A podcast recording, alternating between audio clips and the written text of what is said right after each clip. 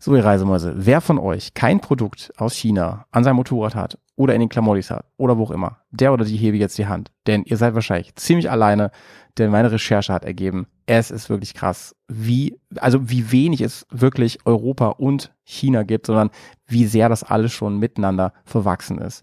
Es gibt aber auch Motorräder, die nur aus China kommen und über die reden wir heute. Und ob das gut oder schlecht ist, welche Vor- und Nachteile das mit sich bringt. Dafür haben wir einen Frank eingeladen, der hat sich nämlich gerade eine Maschine gekauft. Nico ist auch dabei, yeah!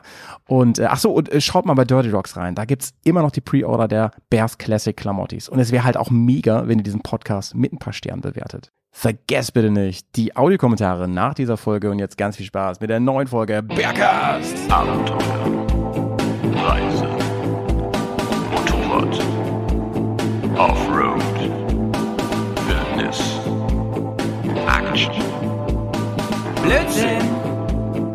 Bears, Komm, wir nehmen dich mit auf die Tour. Mit der Reisemopete ab in die Natur.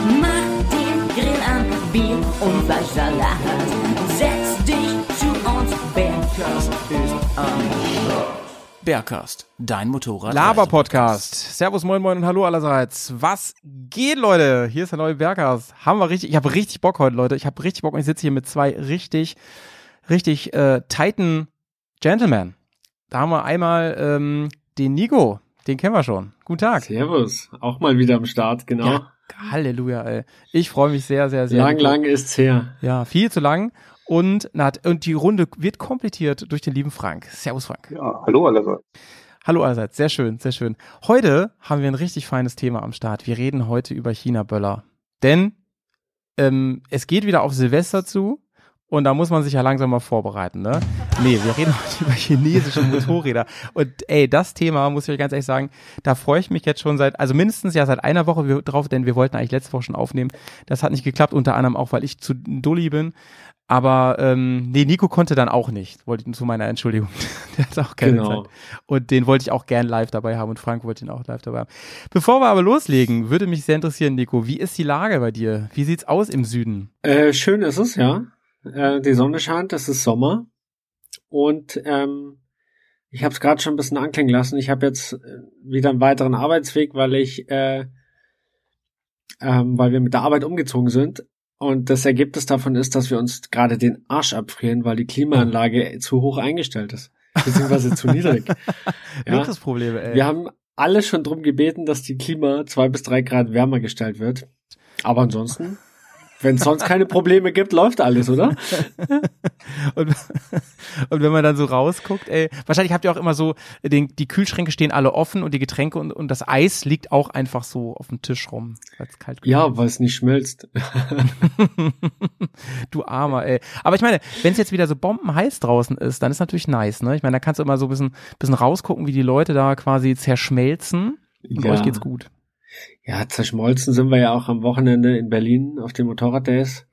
Ja, Nach dem Digga. verregneten Freitag, Samstag, Sonntag war es ja richtig heiß. Ja, ey, Ja. ich habe natürlich online alles verfolgt, auch bei dir natürlich, ähm, bei Instagram und so. Und ähm, alle, also alles, was ich gesehen habe, muss ich sagen, ey, da wäre ich am liebsten durchs Handy gesprungen. Ne? Es muss ja wirklich ein tolles Wochenende gewesen sein. Ja, war es auch. Also mh, klar, hat man vielleicht im Nachgang in Social Media schon gelesen. Es gab so ein paar Organisationsschwierigkeiten von Seiten BMW, Seiten Messe, ähm, wie auch immer, Was sich da da jetzt die? Verantwortlichen zuschieben. Ähm, War das Bier alle? Ist ja Katastrophe. Unter anderem, ja. Ach, wirklich jetzt? 21 Hä? Wirklich, um Hab ich gar nicht 21 Uhr hast du an den, an den äh, Getränkeständen teilweise nichts mehr bekommen. Oh Gott, da bricht ja Panik Ähm, aus. Also so die Gastro war schon einer der der größten Kritikpunkte. Ja, okay. Ja. Meinst du, das lag ein bisschen daran, dass es zum ersten Mal jetzt da war? Ich meine, ansonsten, die, das sind ja Profis, die wissen ja, was sie machen eigentlich, ne? Alle. Ja, ähm, ich weiß ehrlich gesagt gar nicht, wie es in, äh, in Garmisch war. Ich war ja nie da und wie das organisiert war, ob das direkt organisiert war. Aber ähm, ich kann mir schon vorstellen, dass da verschiedene Sachen reingespielt haben, dass das erste Mal in Berlin ist. Die Messe will bestimmt irgendwie mitreden, was Auflagen angeht, äh, die Eventagentur und sonst alle möglichen. Viele äh, Köche und so, meinst du? für, ja, ja. Hm. Hm. Aber es war, es war Aber- auch ganz großartig. Auch. Es war großartig. Also mein, ähm, mein Fazit dazu und ob Berlin die richtige Entscheidung war, ähm, gibt's dann die nächsten Tage auf äh, kettenritzel.cc auf dem Blog vom Alex Fein. als mal wieder kleinen äh, Gastartikel. Wird es auch, wird's auch ein Video Bildern geben dazu. bei Documentary?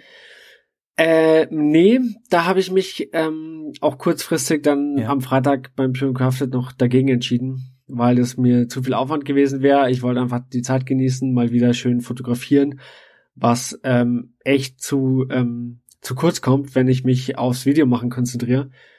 Und am Fotografieren hängt ja eigentlich auch mein Herz. Und ähm, ich habe noch so viel Material auf der Platte, das will erstmal geschnitten werden. Ich wollte mir da jetzt zusätzlich keinen Druck produzieren.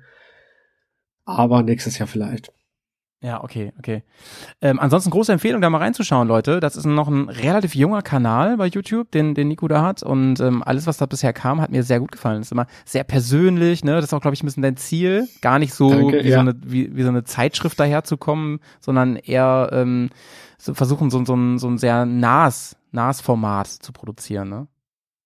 Genau, ich versuche halt die Leute äh, mitzunehmen, mh, was ich so mache, was ich, was ich erlebe. Also wie so ein persönliches, ja, Motorrad-Tagebuch, können auch mal andere Themen dabei sein, aber alles quasi aus meiner Brille, ja. Ah ja, sehr gut. Also reingucken, Link ist in den Show Notes und äh, wie sagt man bei YouTube immer? Abo dalassen. Glocke anmachen. So, Ping, Ding. Ping Ding, genau. Ja, fein, ey.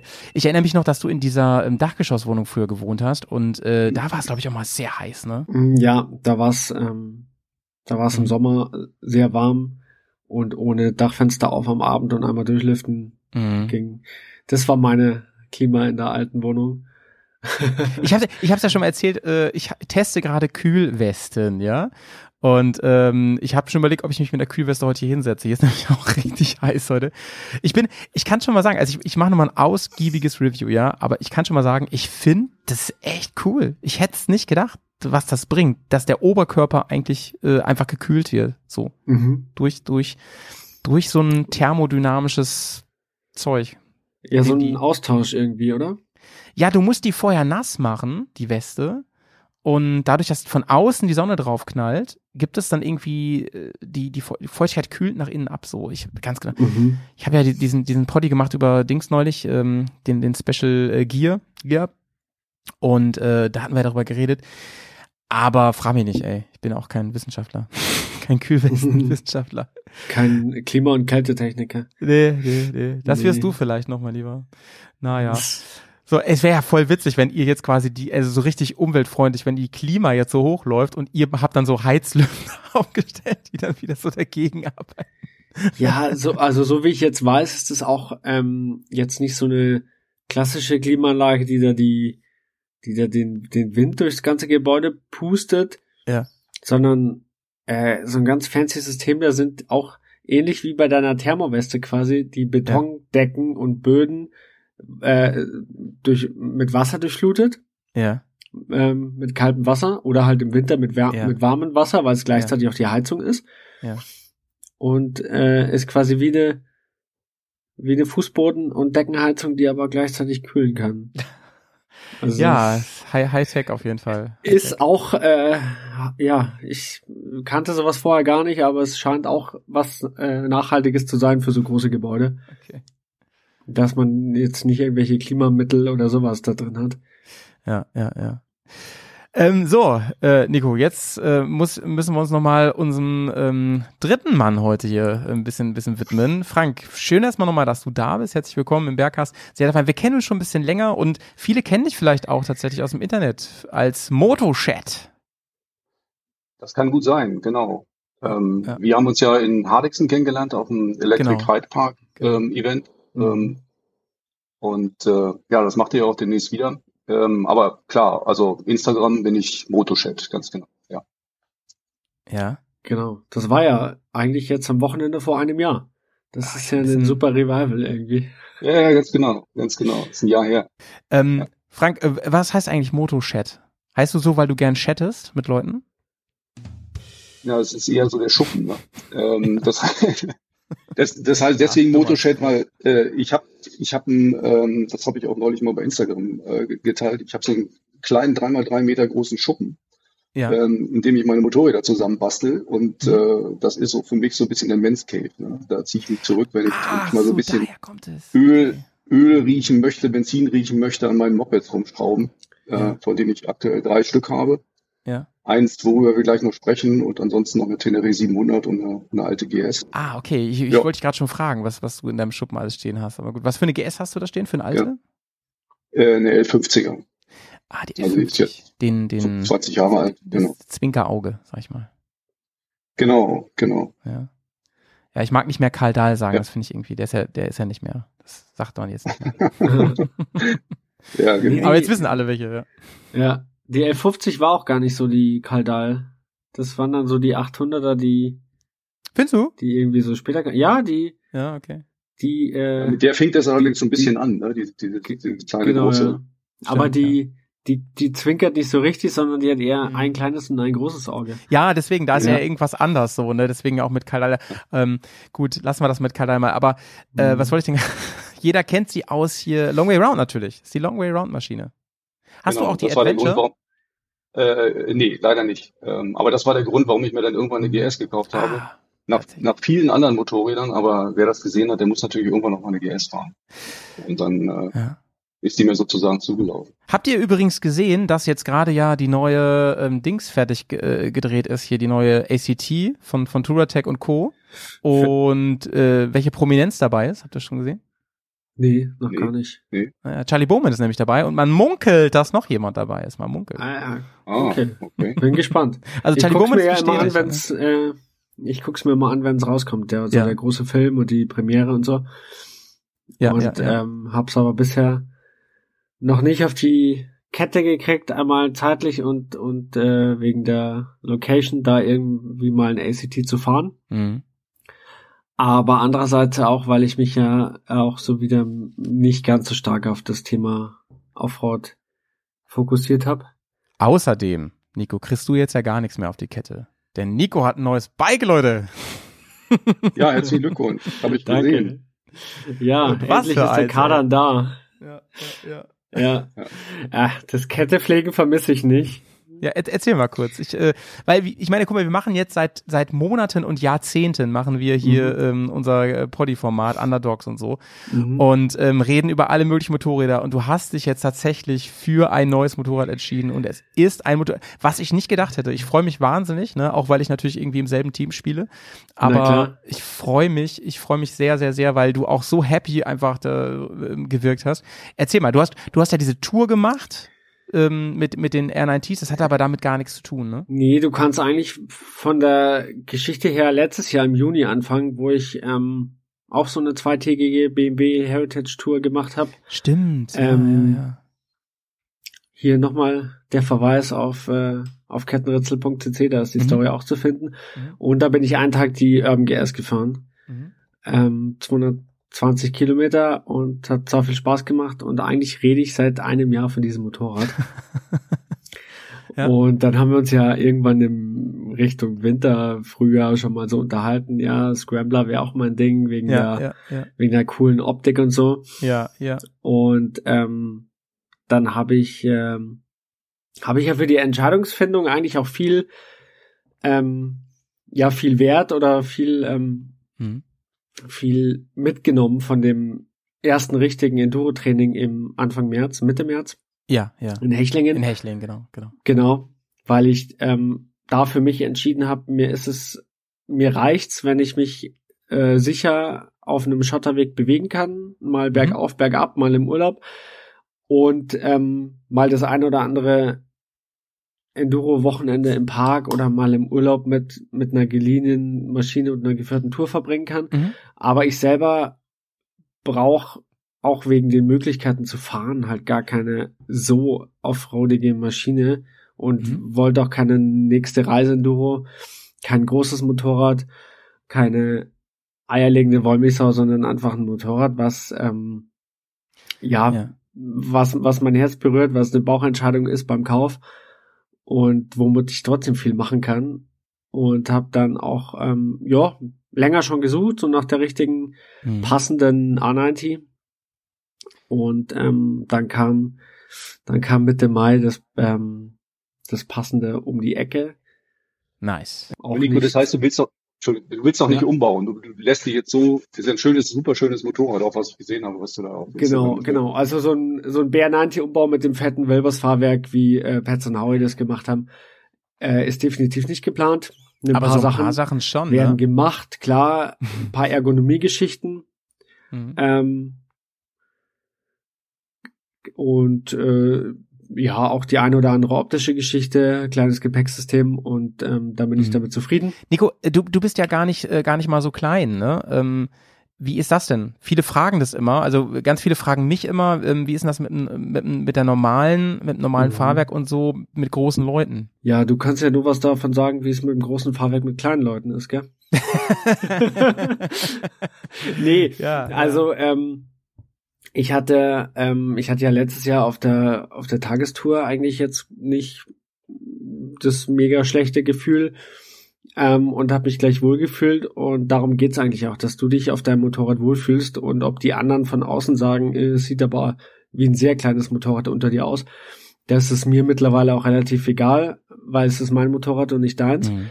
Ähm, aber es gibt natürlich schon so ein paar Feinheiten. Also die Scrambler und die Urban GS sind ja einen Ticken höher als die Pure und die normale 90.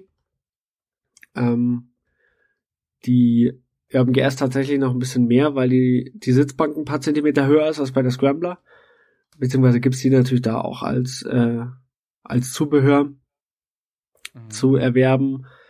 Ähm, aber jetzt mal rein vom, vom Fahrgefühl her würde ich ähm, jetzt auch nach der, nach der einwöchigen Tour mit der normalen Anti sagen, im Vergleich zur Original Scrambler Sitzbank, die ja wirklich bockhart ist und mit der ich noch ein anderes kleines Problem habe, nämlich eine dumme Naht, die im Oberschenkel drückt. Dagegen ist die Ur-90 richtig langstreckentauglich ähm, weil der Sitz hinten breiter ist, vorne schmal zuläuft und eben Mhm.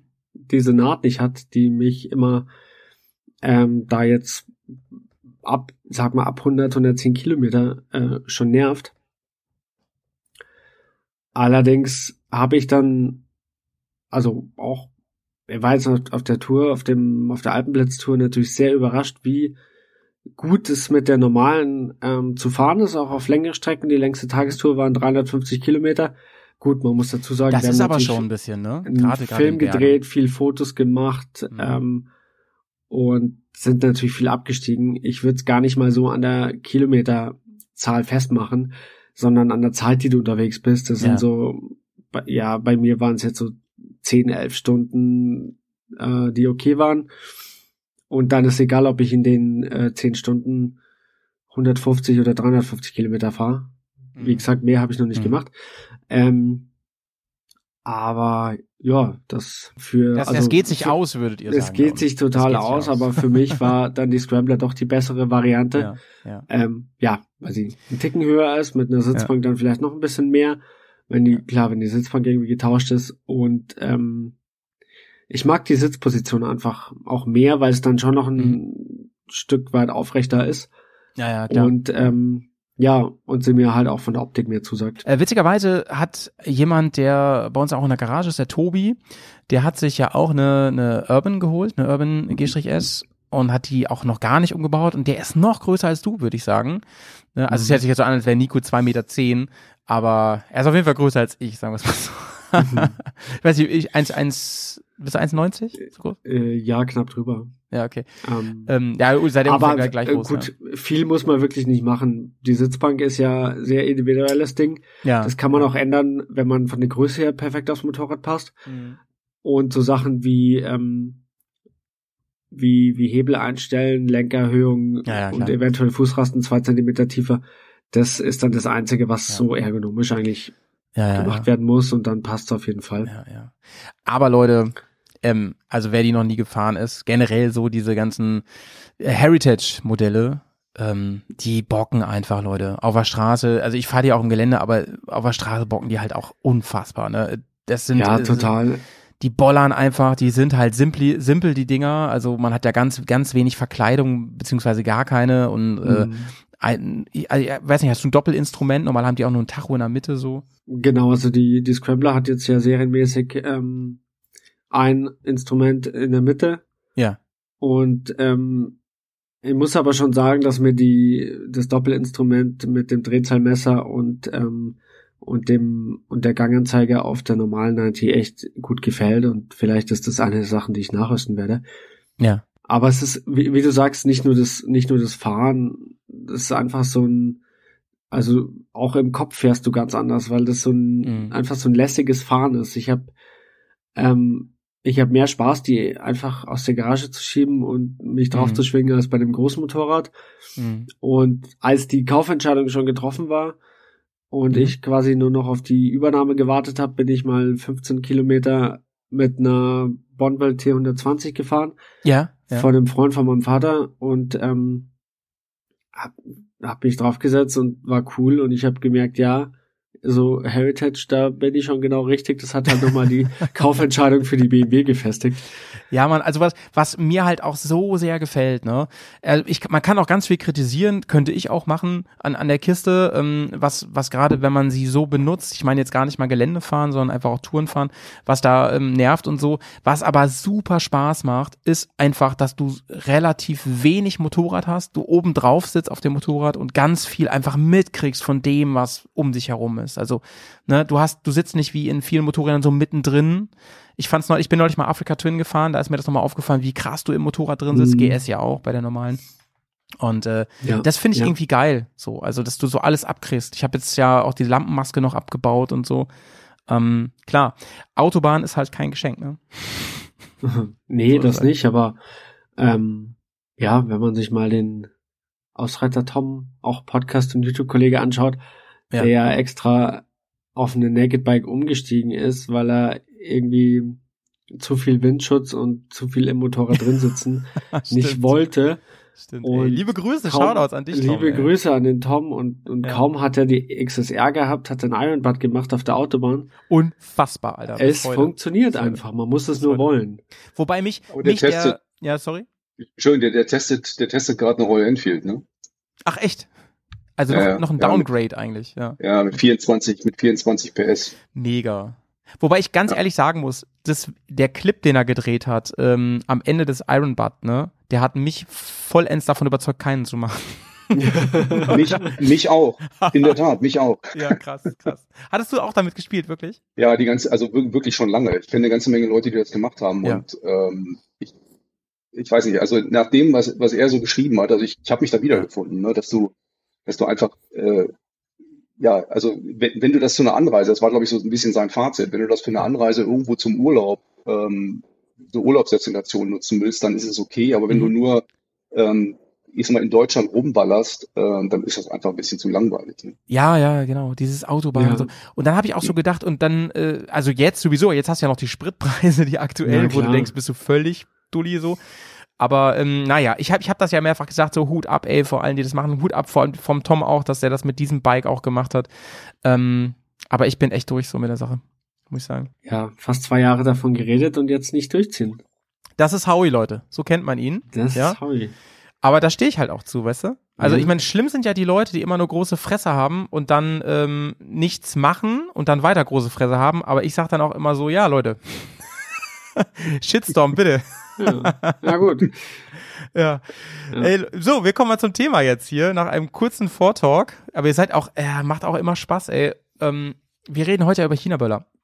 China-Böller steht eigentlich für ähm, Motorräder, die aus dem ähm, bevölkerungsreichsten Land der Welt kommen, oder? Ist es Indien? Nee, ist China, ne? Äh, ja. Ja, ne? Beide, Ja. ja. Beide viel. Beide beide, beide, ja, beide. viel. Beide Wobei ja aus äh, Indien auch richtig viele Motorräder kommen. viel. Ja, eben, eben, eben. Aber ich meine, da ist natürlich, hat ähm, Moped und Motorrad eh ein anderes Standing, ne? Genau. in den Ländern. Ich war ja mal ein halbes Jahr auf Bali, zum Beispiel in Indonesien, das ist ja ähm, zumindest auch Asien und so, die Richtung. Ähm, oh Gott, sind wir wieder oberflächlich heute.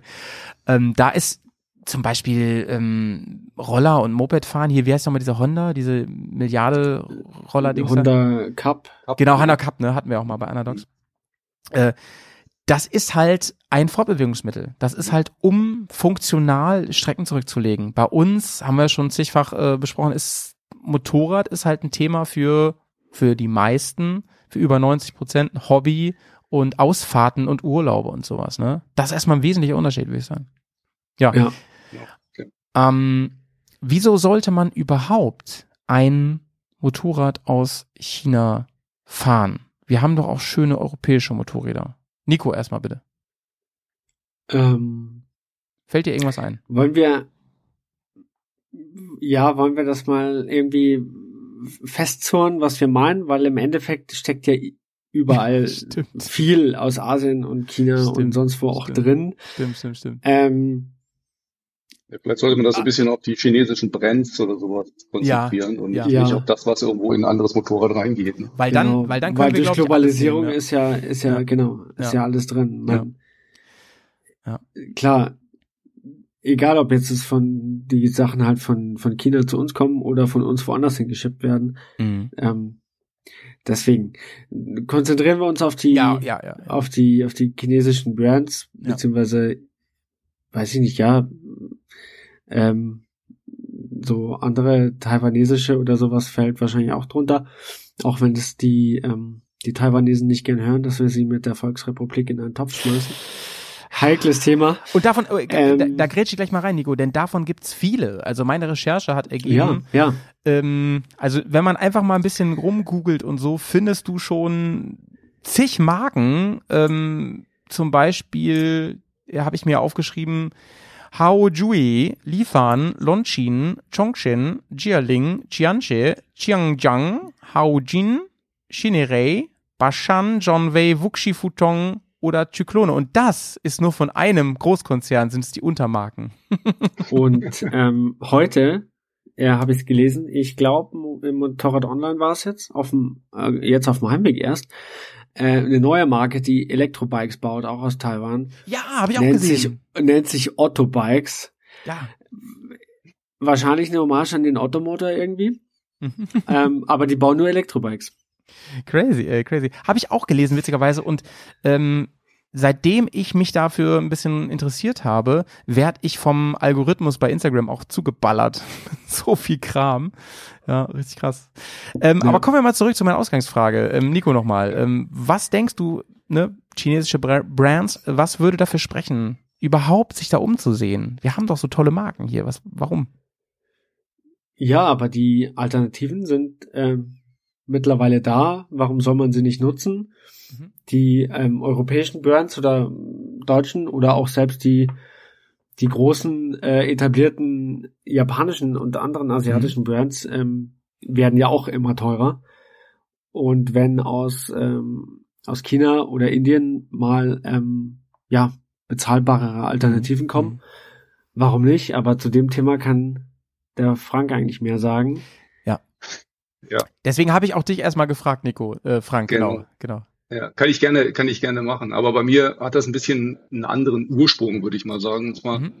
ähm, ich bin beruflich ähm, auf der ganzen Welt unterwegs gewesen, aber eben auch mit einem großen Schwerpunkt so Indien, Länder wie Indien und China, ähm, Asien generell, aber eben auch Indien äh, und China. Was dazu geführt hat, das ist zwar heute nicht das Thema, dass ich mir, ähm, bevor ich mich mit den China-Bikes, den China-Kram beschäftigt habe, tatsächlich eine Royal Enfield äh, gekauft hatte und Mhm. äh, so eine Royal Enfield 650 Interceptor. Das ist jetzt nicht das Thema, aber grundsätzlich halt, wenn man mit solchen Dingen ähm, in Kontakt kommt und die, die vor Ort sieht und wenn man wirklich vor Ort mal sieht, also vor Ort in Indien und auch eben, eben in China, wie viel Motorräder äh, und unterschiedliche ähm, Herstellerbrands es da eben gibt vor Ort, ähm, Mhm. dann ist das schon interessant. Und dann möchte man, wenn man so ein bisschen, und ich, ich bin so ein bisschen so drauf, ne? ich möchte ganz gerne alles mal Mhm. fahren und mal Mhm. ausprobieren. Mhm. Und äh, wenn du dann hier die Möglichkeit hast, das, das zu machen, Mhm. dann bin ich so jemand, der tendenziell das mal ausprobiert und Ja. äh, mal guckt, wie es so ist, um ein bisschen Erfahrung zu sammeln. Das Ja. ist so ein bisschen mein, mein erster Ansatz gewesen. Preis, Nico, du hast das gesagt, ist zumindest da an der Stelle gar nicht mal so unbedingt das Thema gewesen. Bei der Royal Enfield muss ich, muss ich zugeben, ich fand das Ding, äh, den Interceptor fand ich super, im, äh, also vom, vom dieses klassische Design von dem Ding. Der Preis war auch ganz okay. Bei den China-Bikes muss ich, muss ich sagen, die, die ich jetzt, können wir wahrscheinlich nachher im Detail nochmal drüber sprechen, aber äh, Mhm. die, die ich jetzt gefunden habe oder gesehen habe, die sind jetzt nicht auf den ersten Blick wirklich, ich will nicht sagen billig oder günstig. Ne? Also äh, die sind zwar schon unter dem Niveau, was du so vom Japaner oder von deutschen Motorrädern oder italienischen Motorrädern ähm, so kennst, aber sie sind nicht wirklich ähm, ultra preiswert. Genau, äh, Frank, da, da wollte ich gerade was zu sagen. Denn meine, meine Recherchen haben auch ergeben, dass die, also wenn mich jemand gefragt hätte, vor allem vor ein paar Jahren so, äh, was fällt dir ein zu ähm, China-Motorrädern und China-Bikes, da hätte ich gesagt, ja, da fällt mir ein, dass hier im Baumarkt nebenan so Roller stehen, Mhm. die man für Mhm. äh, 999 Euro kau- kaufen kann und die wahrscheinlich auch in drei Jahren den Geist aufgeben. Das wäre mir zuerst eingefallen vor ein paar Jahren. Aber Genau. interessant ist, und deswegen reden wir heute auch vor allen Dingen, dass diese Zeiten echt vorbei sind und dass es inzwischen echt ernstzunehmende ähm, äh, Motorräder gibt. Was heißt ernstzunehmend? Also die, die den europäischen Motorrädern nicht nur nicht mehr nachstehen, sondern teilweise auch Qualitäten aufweisen, die ähm, also ich wollte eigentlich einsteigen, fällt mir gerade ein. Ich feiere ich feier ein ähm, Elektroauto und die werden ja inzwischen auch ganz viel in China gefertigt. Ich wurde auch schon öfter gefragt, ob ich einen chinesischen fahre. Also von Tesla ist der eigentlich. Aber inzwischen kommen viele aus China. Und das Interessante ist, wenn man sich so ein bisschen in diesen Tesla-Forum bewegt, dass seitdem Mhm. die, die haben ja immer so ein bisschen Ruf gehabt, ja Leute, ey, Verarbeitungsqualität, äh, Spaltmaße, bla, seitdem die aus China kommen, läuft es sau gut, ja. Und das mal nur so als Pass pro Toto, ne, für ähm, die Qualität äh, stimmt nicht aus China. Das ist vorbei, Leute. Und das, das sollte den deutschen Herstellern zu ähm, denken geben. Und wenn jetzt das, ne, da, da kommen wir später noch zu, wenn es dann Richtung Elektro geht, werden die Karten nochmal ganz neu gemischt, ne? Na klar, ja. Ähm, Frank, aber ähm, oder vor allem Frage an euch beide, vielleicht bevor wir weitermachen. Habt ihr schon mal was von der CF Moto MT800 gehört? Frank? Gehört schon, gesehen, Ja, live ja. nie. Also live habe ich die äh, tatsächlich auch noch nicht gesehen. Äh, natürlich, die geht durch die äh, gesamte Presse, ne? Und ähm, sagen wir, CF Moto, da kommen wir bestimmt im Detail später nochmal dazu, ist ja sehr Mhm. stark verbandelt mit KTM. Also Genau. der Motor, der da drin steckt, ist ein KTM-Motor. Ähm, und ähm, wie auch eben viele andere, wie wir schon gerade angesprochen haben, der China-Kracher, ähm, bauen CF Moto und auch andere äh, die Motorräder ja aus wir mal, bekannten Komponenten zusammen. Das sind ja auch keine Ja. No-Name-Dinge, die da, die da zusammengeschraubt werden. Und CF Moto, die 800, die MT, ähm, das ist ähm, sicherlich kein, kein schlechtes Bike. Also hier äh, Wolf und Tour und solche Leute haben ja äh, bei 1000 PS Genau. die auch schon mal ganz ordentlich getestet. Und das Fazit war, dass es sicherlich auch in, in vielen Bereichen nicht gerade der absolute Knaller ist, aber im Durchschnitt gut und, und preislich eben auch ganz okay. Wie gesagt, nicht billig, Ja, ja. Ähm, weil die Komponenten eben auch ganz okay sind, aber Mhm. ähm, in Summe aller Dinge kein schlechtes Motorrad. Ne? Ja. Ja, also gut, billig ist ja dieses Jahr sowieso nichts mehr. ähm, aber äh, günst, ja, ich meine, für viele ist wahrscheinlich noch ein Argument, wenn ich mich auf eine Marke einlasse, die noch nicht so etabliert ist, dass sie zumindest ein Stück weit günstiger ist. Ob wir jetzt davon 2000 Euro reden oder sonst was, ist ja erstmal dahingestellt. Aber ich glaube, dass da, dass es immer noch so ein bisschen ähm, in vielen Köpfen eine Rolle spielt. Also als Beispiel, äh, die, die, ähm, Frank, wie heißt es? Vo- Vogue? Vo- Vogue? Ja, Vogue, Vouch Ja, oder so. Also, Die ähm, Vogue 500R zum Beispiel, die ja eigentlich fast ein, weiß ich nicht, also wenn man sie vergleicht zum Beispiel mit der in Thailand gebauten Honda CB 500F, da haben wir 1000 Euro Unterschied, ne? Also es ist jetzt nicht von wegen, das sind irgendwie die absoluten super Kracher-Schnäppchen und so, das kann man so auch nicht sagen. nee, aber ja gut, 1000, 1000 Euro bei einem 6.000, 7.000 Euro Bike. Ja, ja, genau, aber Das- ich meine, wenn wir über China reden und man hat im Hinterkopf irgendwie, ey, ne, das ist, kostet Ja. irgendwie alles ein paar Prozent von dem, von dem, äh, in Anführungsstrichen Original oder so, da sind, da sind wir echt von weg, ne? Und, und Frank hat ja, ja, eben das auch schon ja. an, an, anklingen lassen. Halten wir mal bis hierhin fest. Also es kommen sowieso sehr viele Teile aus China für auch für europäische Motorräder. Da brauchen wir uns gar nichts vormachen. So, also Zuliefer haben wir ohne Ende. Und China ist längst kein Billiglohnland mehr. Ähm, das heißt, auch da gibt es große, große Preisspannen bei den, aber vor allem die Qualität, die muss man auf dem Schirm haben. Und ähm, China ist, das habe ich ähm, gerade nochmal nachgeschaut, China ist der größte Exporteur inzwischen für Motorräder, für Zweiräder, motorisierte Zweiräder. So krass, oder? Ja, bei weitem, Ja. ne? Also ähm, ich habe da auch was gesehen und zwar, sagen wir, in der Größenordnung jedes vierte Motorrad, was irgendwie weltweit verkauft wird, kommt aus China.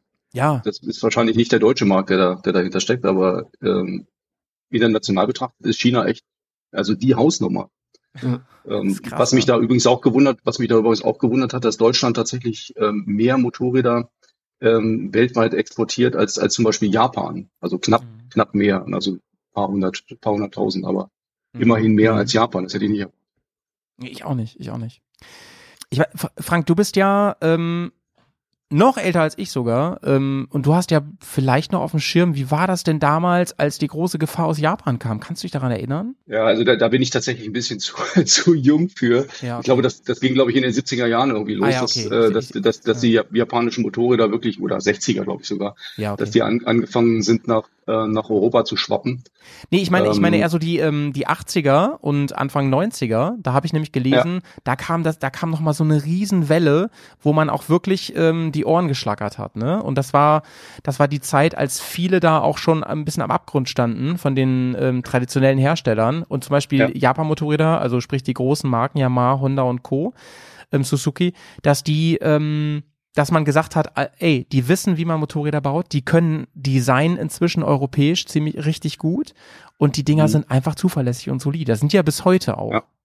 Ja, du hast recht, aber ich glaube, das hängt noch mit was anderem zusammen. Also ich Mhm. bin mir nicht ganz sicher, aber ähm, ich glaube, dass zu der Zeit die Japaner angefangen haben, die also eigene Strukturen aufzubauen und die Motorräder dann selbst wirklich zu verkaufen ähm, Mhm. und ihre eigenen Tochtergesellschaften hier in Europa äh, zu etablieren und dann eben wirklich noch deutlich dichter dran waren. Bis dahin, glaube ich, waren viele Mhm. japanische Motorräder ähm, irgendwie von so Sachen wie Louis oder irgendwelche anderen Importeuren verkauft worden, die das sicherlich auch nicht schlecht gemacht haben, aber ähm, der deutliche Push kam, glaube ich, in der Zeit, in der die Japaner tatsächlich wirklich hier vor Ort selbst tätig wurden. Ah, okay, okay, okay. Das ist natürlich was anderes, ja. Okay, Frank, dann ähm, würde ich sagen, können wir jetzt mal ein bisschen drüber reden, warum, also vor allem auch du heute hier bist, ne? Denn du hast ja wirklich in, in den letzten Monaten ähm, ganz lange äh, geliebäugelt damit, dir ein chinesisches Motorrad auch zuzulegen. Erzähl doch mal erstmal, warum. Was waren so seine Gründe, dich dafür zu interessieren? Ja, also ich, habe angefangen, ursprünglich habe ich angefangen, mich nach einer ähm, nach einem Einzylinder umzugucken. Ich habe Mhm. ähm, ja gesagt, ich habe eben die die GS ähm, Boxer ähm, und die 700er Tenere als Zweizylinder und ich wollte mir ganz gerne irgendwann, ich habe im im letzten Jahr angefangen irgendwie zu suchen, mir einen Einzylinder, also eine, eine G650 GS von von äh, BMW oder sowas in der Art zu kaufen. Mhm. Und ich habe festgestellt, dass es wirklich, also der Markt ist sowas von leergefegt und die Dinger, die du, die du bekommst, sind entweder wahnsinnig teuer, haben eine hohe Laufleistung, sind irgendwie runtergeritten. Mhm. Ähm, und dann, da ich eben sowieso, wie ich schon, schon erwähnt habe, so eine, ja, einen Zugang sozusagen zu, ähm, zu Motorrädern aus, aus Asien und sowas habe, habe ich dann angefangen mal zu gucken, was es sonst noch so gibt. Und ähm, also da gab es so Artikel in der im Motorrad zum Beispiel im letzten Jahr, die, die mal so ein bisschen ausgebreitet haben, was so der chinesische äh, und asiatische Motorradmarkt so hergibt, welche Marken da sind, äh, wie die Zusammenarbeit zwischen europäischen und ähm, äh, und chinesischen Herstellern so sind. Und da bin ich eben in dem in dem Zusammenhang auch auf den Einzylinder äh, gestoßen, also den Rotax Einzylinder 650 Kubik, den ähm, eben diese Firma oder diese Brand ähm, Vogue Vouch ähm, jetzt nutzt. Die bauen also eine, eine 650er DSX, heißt das, heißt das Mhm. gute Stück, die den eins zu eins den, den BMW ähm, Einzylinder Rotax Motor Mhm. ähm, drin. Und dann habe ich mich damit ein bisschen, und damit habe ich mich dann ein bisschen beschäftigt, äh, habe dann versucht, was übrigens gar nicht so einfach war, mal irgendwie eine kleine Runde zu drehen mit so einem Motorrad. Ja, das hast du auch, hast du auch geschrieben damals so auf dem Discord und so, dass du, Genau. dass du gefragt hast, ey, hat irgendwer von euch irgendwelche Connections oder so, Äh, weil, weil es ist echt schwierig. Und so blind Dinge zu bestellen ist dann ja auch ein bisschen schwierig, ne? Ja, genau, genau. Also ich habe hier Aber in der hast du es Gegend, dann so gemacht? äh, ich habe es tatsächlich am Ende, am Ende so gemacht. Krass. Ja, aber ähm, äh, aber die, die Geschichte hat, also die, die geht noch ein bisschen, ähm, da müsste ich wahrscheinlich noch ein bisschen ausholen. Ja, mach ruhig, mach ruhig. Ähm, ja, weil ich, also wie gesagt, ich habe ich hab dann in der in der Gegend, also ich wohne im Großraum Göttingen ähm, und habe hier in der, im, im Großraum versucht. Es gibt tatsächlich einige Händler, da war ich auch überrascht, dass es wirklich viele Händler gibt äh, für diese für diese Brand hier in der, in der Gegend oder überhaupt in Deutschland. Und habe dann äh, überall rumtelefoniert, habe versucht, dort mal eine, äh, eine Probefahrt zu machen. Und die hatten zwar hier und da mal ein Stehen, aber wollten das, das war im letzten Jahr, so im Oktober oder so, wollten das, das Ding dann nicht rausfahren. Äh, angemeldet war keins, rote Nummern wollte keiner dran schrauben.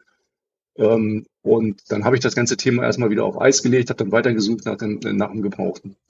Ähm, Mhm. Habe aber in der, in der Zwischenzeit, ähm, wie man das so macht, mal so ein paar Motorräder geparkt gehabt, äh, die halt irgendwo auf Lager gestanden haben. Und unter anderem auch bei einem, äh, bei einem Händler in Frankfurt äh, stand so ein, so ein, so ein Ding halt ähm, rum. So, jetzt habe ich den, den, ganzen, den ganzen Winter über ähm, geparkt gehabt und im, im Frühjahr stand das Teil immer noch da rum. Ja, und dann habe ich den einfach mal angesprochen, ähm, ob er das zum günstigen Kurs und zu dem Kurs, den ich ähm, eigentlich für mein gebrauchtes, äh, meine gebrauchte BMW vorgesehen habe, äh, ob er das zu dem Kurs verkaufen würde. Ähm, und zu meiner Überraschung hat er gesagt, ja, ist okay, da steht jetzt den ganzen Winter, ich bin froh, wenn es weg ist. Ähm, und dann äh, habe ich das einfach gekauft, bin, bin damit losgefahren, bin dann nach Frankfurt, ähm, habe es angemeldet und bin dann von Frankfurt aus äh, zurückgefahren. Und seitdem habe ich das Ding, das ist im April gewesen. Ah, okay. Mhm. Krass. Ähm, Finde find, find ich spannend auf jeden Fall. Ich habe ähm, ich hab eben so gedacht, ähm, vor ein paar Jahren hätte ich das, wäre mir das Risiko wahrscheinlich zu groß gewesen, so ein bisschen auf dem blauen Dunst irgendwie ähm, zu sagen, ja, okay, ich bestelle mir jetzt mal ein Motorrad irgendwie, ne? Ja, wobei ich habe das abgewartet. Ich habe also äh, in der Zwischenzeit kamen viele Berichte auf Motorrad und äh, Ja. hier und da hat auch auf YouTube einer mal so ein Ding Probe gefahren.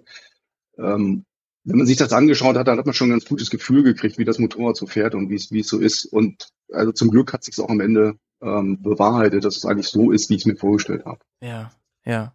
Wie, wie, wie war das so äh, konkret, als du das erste Mal damit gefahren bist? Ähm, was hatte das gemeinsam mit einem Motorrad, wie wir alle das kennen? Ist es genau das gleiche Gefühl gewesen und so? War das besonders?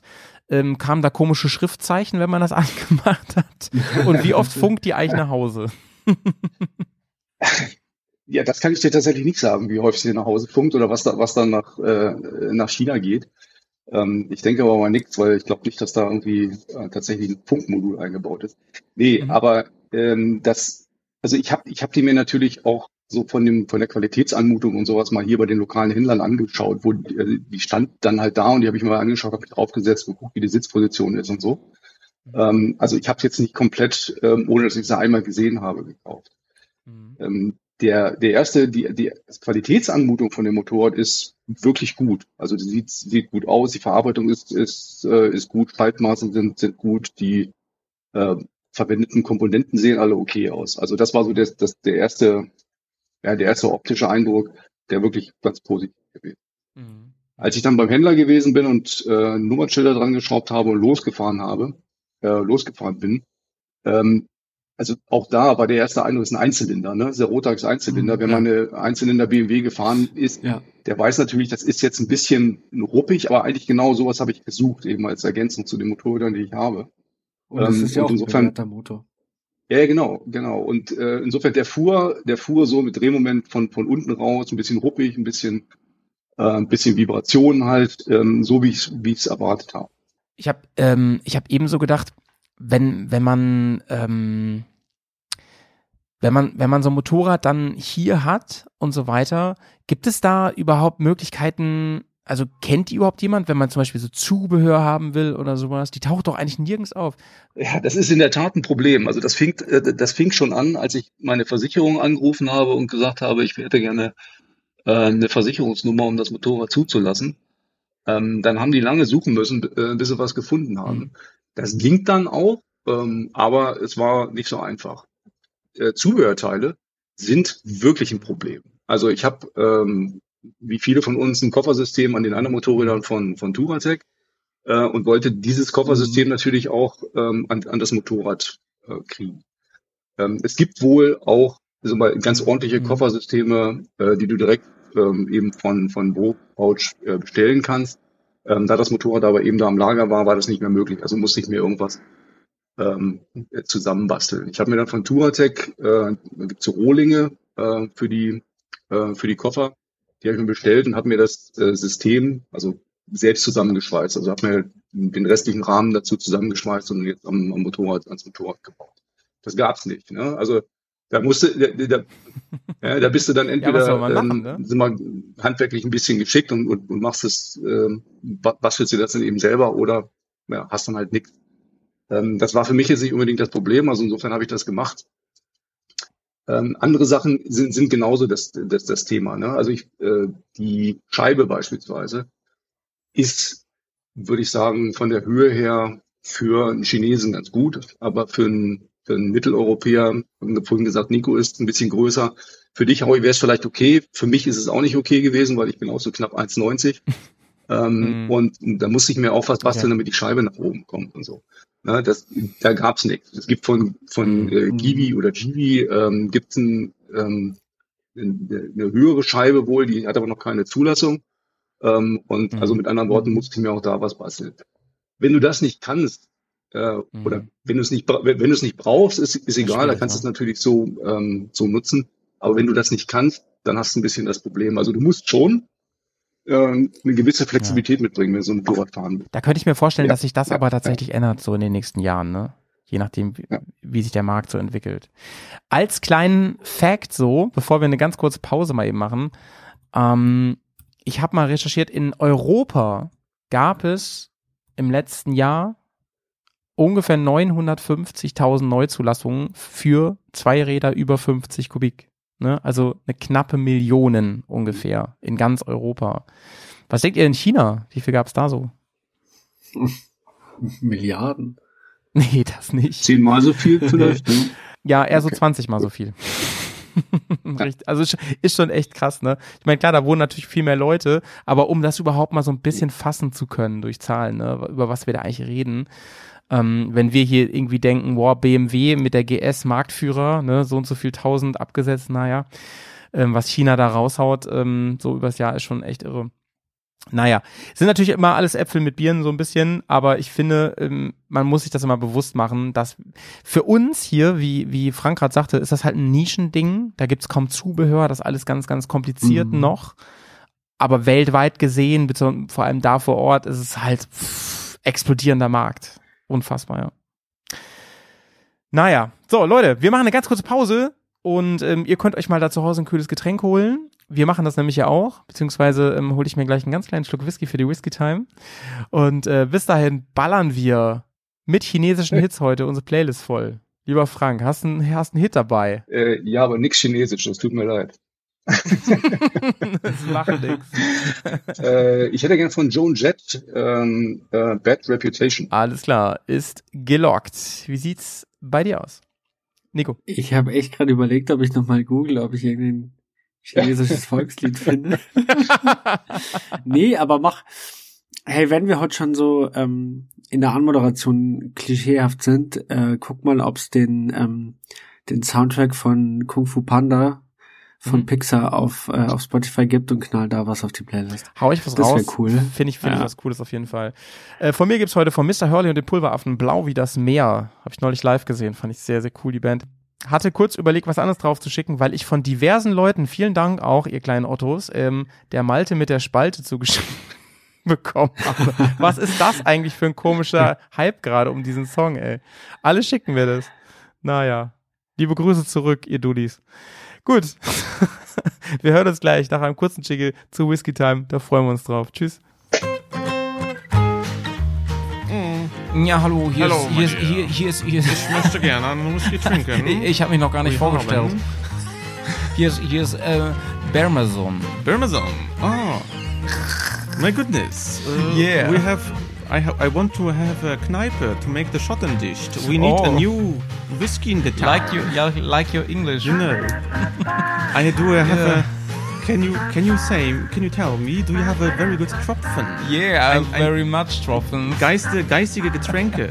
Yeah, S'il vous, vous plaît. We have Bärenschluck. Ah, Birrenschluck. Geil. Zeit für einen guten Schluck. Hier ist die Bergers Whisky. Und hier ist die Bergcast Whisky Time. Willkommen zurück nach unserer kleinen Pause. Vielleicht habt ihr mal auf unsere Spotify-Playlist raufgeschaltet. Der folgen inzwischen viele Leute. Ich habe es nicht mehr im Kopf. Es waren neulich schon über 300. Wow. Ähm, und jetzt ist Kung Fu Panda drauf. Ich denke, das könnte der absolute Durchbruch sein. yes. Letztendlich. Ähm, wir gehen in eine kleine Whisky-Time rein, denn das machen wir immer zur Hälfte für die, die neu dabei sind. Frank, du hast einen Whisky am Start. Was geht bei dir? Ja, tatsächlich. Also ich, habe ja gerade schon gesagt, ich bin jetzt nicht so der Whisky-Kenner. Ich trinke das, was mir schmeckt und das ist ein äh, Sprayside ähm, Whisky, der ist für mich okay. Ähm, Also ähm, ein ist hast du Spray. gesagt? Steht jedenfalls, Okay. steht jedenfalls auf dem Etikett. Wie gesagt, ich habe da nicht so wirklich den Durch. Okay, aber, aber Frank, ganz im Ernst, die Aussage, ich bin nicht so der Kenner, ich trinke, was mir schmeckt, die würde jemand, der sich wirklich auskennt, sehr unterstützen. Das ist Nico, oder? Genau, darum geht's. Hauptsache es schmeckt dir. Genau. Hauptsache Genau. ballert, genau, das sage ich auch immer. Und ähm, ich trinke einen äh, Nocando, zwölf Jahre. Nico, kennst du den? Oh, schön. Ja, kenne ich. Das ist jetzt auch nicht so ein super außergewöhnlicher. Aber einen, den man, den man gut trinken kann, auch wenn man jetzt nicht so auf die super torfigen steht. Das ist er nämlich nicht. Ähm, der hat Fassreife, der hat, ähm, ich würde sagen, so ein bisschen fruity ist er unterwegs. So ein bisschen, bisschen Frucht, bisschen Frucht, so ein bisschen Brana ba verbrannte Bananenschalen. Bevor du es sagst. Muss sein. Muss sein. Und ich habe mir tatsächlich einen Tropfen Wasser mit reingemacht, weil ich finde, dann kommt er besser. Und ich trinke auch was sehr Sprittiges. Ähm, Erzähl. und zwar habe ich mir gerade die letzte Dose Benzin aufgemacht, den Energy Drink von, Von unseren Bend. Freunden von Band, genau. Oh, geil. Weil ich auch noch nichts äh, zu Abend gegessen habe und hier gerade ein kleines Loch überbrücken muss. Da kam das gerade recht. Ja, schön, ey. Liebste Grüße. Vor allem ähm, an die beiden Boys von Ben, vor allem an den André, mit dem habe ich kürzlich gesprochen. Ähm, die haben ja einen eigenen Energy Drink. Das ist ziemlich cool. Wann kommt der Dirty Rocks Energy Drink? Mal schauen. Mal schauen. Da ist auf jeden Fall Whisky drin dann. naja. Gut. Leute. Heute, heute Thema China. Böller. China Motorräder von chinesischen Brands. Und ähm, wir haben so einiges vor der Pause schon feststellen können, nämlich, dass man die längst ernst nehmen muss. Und ähm, ich hatte eben über die eine geredet, äh, wie hieß sie nochmal? Frank, hilf mir nochmal. Die sah nämlich krass aus, habe ich, als ich gegoogelt habe, wie die Afrika. CF Moto meinst du? Die CF-Moto. CF Moto 800 LT, ja, ja, die ne? C ja, genau, genau. Ja, Die genau. sieht echt krass aus wie eine Afrika Twin. Also sehr, sehr, sehr ähnlich, würde ich sogar sagen. Ja, je nach, je nach Farbe sieht die sogar fast aus wie eine 850er BMW. Stimmt, auch ein bisschen, wenn man sie so in diesen, mh, in diesem blau irgendwas Zyan-Ton da, ne, Ja. finde ich, mit, mit den goldenen Felgen und so. Stimmt. Recht. Richtig, so wie der Style Rally von der GS. Stimmt, stimmt, stimmt, stimmt, stimmt. Ähm, Frank, du fährst jetzt seit April mit deiner Maschine, Genau, ne? genau. Mit, mit einer Unterbrechung ähm, kann ich vielleicht auch gleich noch was zu Mhm. erzählen. Also, weil wir Mhm. gerade über Qualität gesprochen haben, ich hatte dann ein ganz tolles Erlebnis, als ich ähm, die erste Inspektion, das Motorrad zur ersten Inspektion fahren wollte.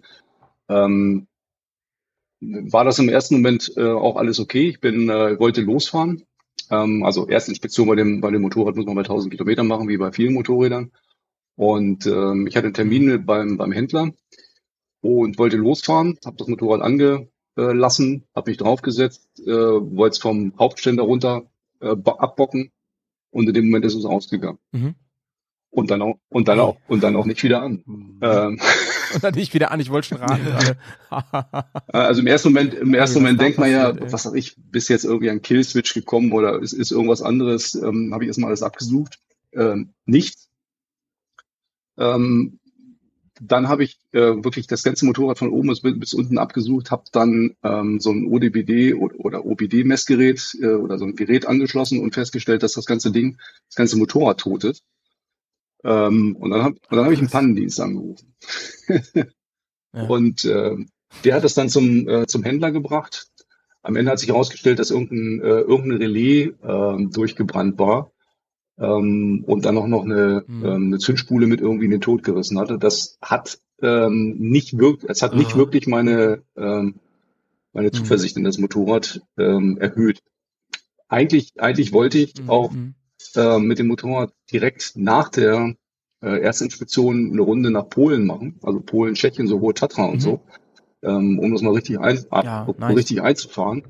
Ähm, das habe ich dann nicht machen können, weil das eben zu der Zeit dann beim Händler stand und der angefangen hat, an dem Motorrad ein bisschen rumzubasteln. Ähm, ähm, ja, das habe ich dann mit der, mit der Tenere 700 gemacht. Das war auch okay. Ähm, und habe dann das Motorrad, als ich wieder äh, zurückgekommen bin, dann wieder abgeholt. Ähm, Mhm. Und bin dann äh, eine andere Runde gefahren in Richtung Richtung ja, Ostdeutschland, äh, ha Havelland Mhm. und so. Ähm, um jetzt mal ein bisschen auszuprobieren, bevor ich die sagen wir, nächste größere Runde äh, dann machen, um ein bisschen Mhm. wieder die Zuversicht in das, in das Motorrad zu, zu kriegen. Ist, Aber dann, lief lief sie wieder und die, die, die läuft jetzt auch okay und es ist auch seitdem, ich habe jetzt 2000 Kilometer runter, Mhm. ähm, nichts passiert. Ich plane eigentlich nächste Woche, ist so ein bisschen äh, abhängig von, von äh, ein paar Randthemen, aber nächste Woche dann tatsächlich mal Richtung Schweden zu fahren und mal, mal ein bisschen in Schweden mal den Mhm. TED zu fahren mit dem, mit dem Ding. Ja. Ähm, aber ja, also ich habe ungefähr 2000 Kilometer jetzt. Aber- Okay, Frank, aber so im allgemein, ich glaube, viele fragen sich jetzt gerade, ähm, wenn ich das dann mache, so wie der Frank und so, ähm, und ich habe eine richtige Garantieleistung. Wie, wie stelle ich mir das vor? Naja, also bei der, ähm, das ist so ein bisschen auch der Punkt gewesen, warum ich dann gesagt habe, das kannst du eigentlich machen, also das Risiko kannst du eingeben von den, ähm, also bei der Vogue gibt's, ich weiß nicht genau wie viele, aber irgendwie mindestens 100 Händler in Deutschland, äh, zu denen du hingehen kannst und äh, Mhm. dann kriegst du dann eine Garantieleistung. Das Ding hat zwei Jahre Garantie, wie ja alle anderen Ah, Dinge okay, auch. okay. Ähm, und Mhm. also für diese Reparatur da beispielsweise habe ich jetzt nichts bezahlt. Im Übrigen, die, die erste Inspe- Inspektion war auch, wenn ich das jetzt mit zum Beispiel Mhm. Yamaha vergleiche, auch vergleichsweise günstig. Die hat dann irgendwie knapp über 100 Euro gekostet oder so. Das war, Oh, fand ich, fand ich, fand ich eigentlich günstig, nicht. ey. Ja, Ähm, ja, ja. war auch nur ein, war auch nur ein Ölwechsel, ne, aber gut, ähm, war eben auch nicht, nicht teuer. es ist so, es ist so, dass, dass die, die meisten dieser, dieser Händler ähm, wahrscheinlich rekrutiert worden sind aus dem, also der, der Importeur von der, von der Vogue, äh, ist auch der Importeur von Kymco, also diesen Rollern, diesen Taiwan, Ja, ja, ja. Taiwan, China, was, also auf jeden Fall Rollern. Oder auch, auch ähm, hier ähm, Hyosung, die gehören da auch zu, die kennt man auch Genau, vielleicht. genau. Ne, die machen auch, auch so 125er machen die relativ viel und so. Genau. Und die haben, die haben ein relativ großes Händlernetz. Allerdings die, die meisten Händler und auch der, der bei mir hier um die Ecke ist, ähm, die kennen sich dann eher mit so kleinen Hubraumrollern und Mhm. sowas aus und nicht unbedingt äh, mit Mhm. Motorrädern, wobei die 650 Kubik jetzt nicht oder 500 Kubik ähm, nicht gerade ein Riesenmotorrad ist, aber das ist ein, Ah, für, die, schon, Doch, für, für, die, schon. für die tatsächlich schon. Also ich hatte schon den Eindruck, dass der bei dem Fehler, den das Motorrad hatte, erstmal so ein bisschen am, am Rumdoktern gewesen ist. Ähm, hat er am Ende auch Mhm. gefunden, hat auch alles funktioniert, waren auch super freundlich. Aber ähm, ja, ähm, er hat schon ein bisschen, bisschen probieren müssen.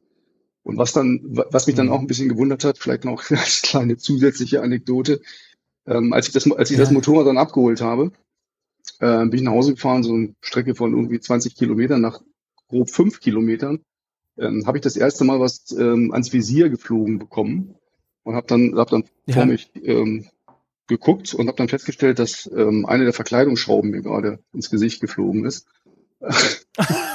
oh Gott.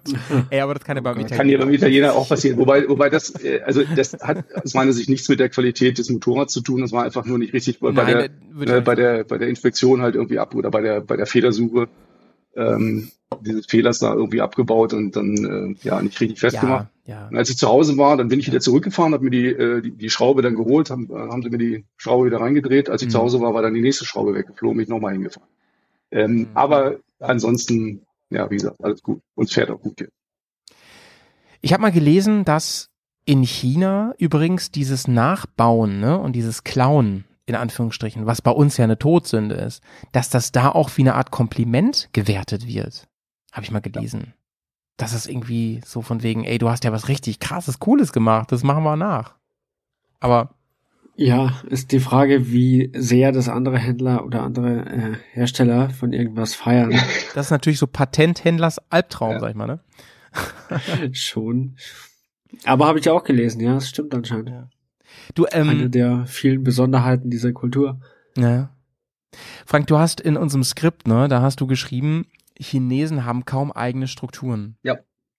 Was, was heißt das? Ja, das, das heißt, dass ähm, das, was ich vorhin schon mal zu den Japanern gesagt habe, die irgendwie vor den 80er Jahren und 90er Jahren unterwegs waren, die haben halt keine, ähm, Mhm. keine eigene Organisationen auf diese aufsetzen können, sondern sondern verlassen sich da komplett auf irgendwelche Importeure, die dann eben die äh, Motorräder importieren Hm. ähm, und ja in den Markt bringen, eine Service machen, Ersatzteile bevorraten und so.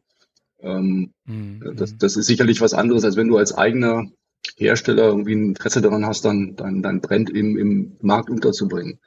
Und zusätzlich, wenn du dir die, Mhm. die Importeure so anschaust, es gibt, zumindest was ich so gesehen habe, was, was meine Recherchen ergeben haben, eigentlich zwei große Mhm. ähm, Importeure in Deutschland zumindest. Ich weiß nicht, wie es, wie es dann in, im Rest Europas aussieht, aber in Deutschland ist es so, es gibt halt Mhm. eine Firma MSA in, in Weiden in der Oberpfalz, äh, die eben zum Beispiel ähm, Rook oder auch, wie du jetzt schon gesagt hast, eben Huizong und so Kymco äh, im, im Programm Mhm. haben und importieren.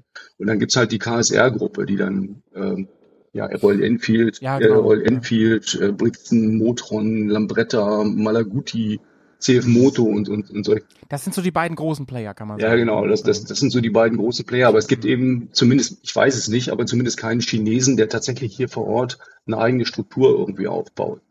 Ähm, allerdings muss ich auch sagen, Das ist ein wesentlicher Unterschied zu Japan. ja, ja, genau, genau. Die Japaner haben das dann irgendwann selbst gemacht. Vielleicht machen es die Chinesen irgendwann auch, kann gut sein. Ähm, aber ähm, bei den, bei diesen Importeuren ist es halt so, wenn du jetzt zum Beispiel MSA anguckst, die haben eben Kymco, äh, Vogue, Mondial und Huizong ähm, Mhm. oder auch die KSR-Gruppe mit einer wirklichen Bauchladen von verschiedenen Brands. Da fragt man sich schon irgendwie, welches Brand wird jetzt da irgendwie mehr gepusht als das andere? Warum ist das eine da und, und das andere Mhm. nicht? Und äh, Mhm. ja, bisschen, bisschen schwierig, da irgendwie so eine Strategie zu erkennen, ne, was die so langfristig gesehen vorhaben. Ja. Wisst ihr, was ich mir, ich denke die ganze Zeit so nebenbei darüber nach, ähm, was mich eigentlich daran stört. Ist es dieses Nachbauen eigentlich? Nee, ich glaube, das stört mich gar nicht so, dass das, weil ich meine, wir Europäer untereinander bauen auch viel nach. Wie viel GS-Klone gibt's, gab es in den letzten Jahren in Europa und viele andere Motorräder auch und so weiter. Es gibt immer wieder Leute, die den Markt ähm, angeführt und, und, und sag ich mal, der, dem Markt auch Inspiration gegeben haben, auch in anderen Segmenten, auch im, im Supersportbereich zum Beispiel. Ähm, ich frage mich gerade so, und die Frage stelle ich jetzt mal an Nico, ähm, fehlt da vielleicht das Herz irgendwie? Oder, oder, oder machen wir uns was vor hier, so mit unseren europäischen Herstellern, dass da Herz drin ist? Ist das nicht eigentlich das Gleiche inzwischen und das ist nur Marketing? Klar, Marketing gehört dazu, es ist groß und äh, und solange Motorradfahren bei uns ein sauteures Hobby ist und, und bleibt und keine ähm, keine günstige Alltagsfortbewegung ist, wie in anderen Ländern teilweise, spielt es für uns als Käufer ja auch eine viel größere Rolle.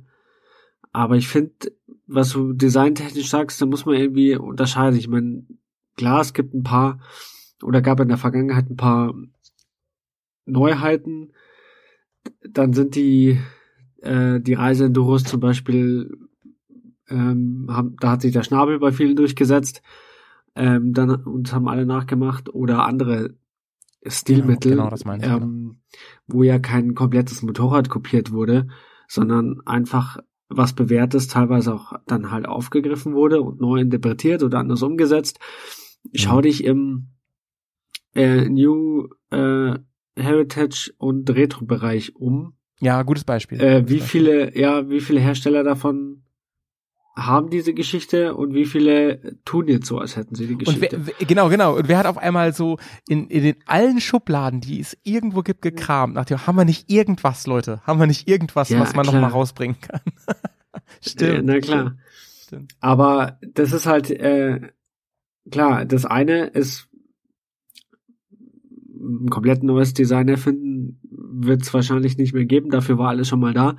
Aber eben ein komplett, ein komplettes Bike nachbauen oder zumindest vom Design her, wie ich weiß nicht mehr, von irgendeinem äh, chinesischen Hersteller gab es mal eine exakt eins zu eins nachgebaute BMW Doppel R, aber Ja. mit einem 300er Ja, ja, Motor ja. oder sowas. Aber in China ist es halt wirklich schon sehr auffällig. Also man kann da echt viel googeln und, und sieht zu ganz vielen europäischen Modellen komplette Nachbauten. Aufgefallen Mhm. ist mir zum Beispiel die, die Mesh ähm, X-Ride ähm, 650 von, ist die von nee, von Mash ist die natürlich, von der Marke Mash. Ich dachte ja auf jeden Fall an Vogue gerade. Ähm, die sieht eins zu eins, finde ich, aus wie die äh, Yamaha XT500, der Klassiker. Also es ist wirklich krass. Ja, wirklich krass. Und da gibt es so aber viele das tut Beispiele. eine, aber das tut halt eine Ducati Desert Sled auch, wenn wir mal ehrlich sind. Hast du recht, ja, stimmt. Ja. Ja, genau, dahin zielt auch meine Frage. So, ey, machen wir uns da ein bisschen was vor und schimpfen so krass, ähm, aber es ist eigentlich ohne Substanz. Ich würde ich würd mal eine Gegenfrage stellen. Wie waren das bei den Japanern, als die nach ähm, Europa gekommen sind? War das, war das da genauso oder standen die für irgendwas? Hm. Ich, ich kann es nicht sagen, das ist, das ist vor meiner Zeit gewesen. Aber du, du, du hast schon recht, Howie. Mhm. Es, äh, es, es fehlt so ein bisschen der, ja, der Ansatz. Ne? Warum, warum sollte ich mir jetzt so ein, so ein Motorrad kaufen, ähm, wenn du nicht so bescheuert bist wie ich vielleicht? Ja, ja, ja, das ist, das ist halt echt die Frage.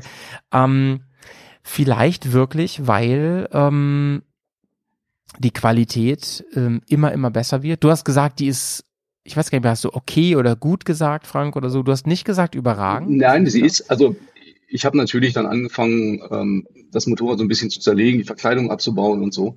Also die, die Qualität hat ein bisschen darunter gelitten, dass das Motorrad eben so mal bei mir dann ähm, die Panne hatte. Also da habe ich so ein bisschen meine Zweifel bekommen. Ansonsten muss ich wirklich, wirklich sagen, ist das okay. Ähm, also die, die Mhm. Qualität ist ähm, die, der Rahmen, die Schweißnähte, die, die, das, äh, die, der Kabelbaum, wie er verlegt ist und wie, wie er aussieht und sowas, die, die, ein, also die einzelnen äh, Anbauteile, das ist super, ne? Also da, da kannst du nicht irgendwie meckern. Das, das ist Mhm. äh, also mindestens Okay. auf dem Niveau, was ich eben zum Beispiel von so Brands wie BMW oder sowas kenne. Äh, oder Mhm, also ich würde sogar so weit gehen, dass ich sage, die ähm, äh, Tenere 700 ist an der einen oder anderen Stelle ein bisschen flapsiger zusammengebaut als äh, als die Vogue 650. Also das Mhm. ist schon okay. Da kannst du kannst du wirklich nicht meckern. Ja, und, und, und dann muss man halt, also wenn wir an einem Punkt sind, wo, wo man sagt, ey, die Qualität ist mindestens vergleichbar und da muss man halt irgendwann auch über den Preis reden und so, ne? Bis man dann zu einem Punkt kommt, wo man sagt, ähm, was spricht vielleicht noch für oder gegen sowas, ne? Ich meine, ähm, wenn man sich mit dem Thema auseinandersetzt, dann, dann kommen natürlich so Sachen wie, ähm, ja, ist es, hat es irgendwie äh, Sinn zu sagen, ich kaufe mir ein europäisches Motorrad. Jetzt sind aber viele Motorräder hier, ich weiß nicht wie viel Prozent oder so, eh aus Japan. Das ist ja eigentlich noch weiter weg, so gesehen.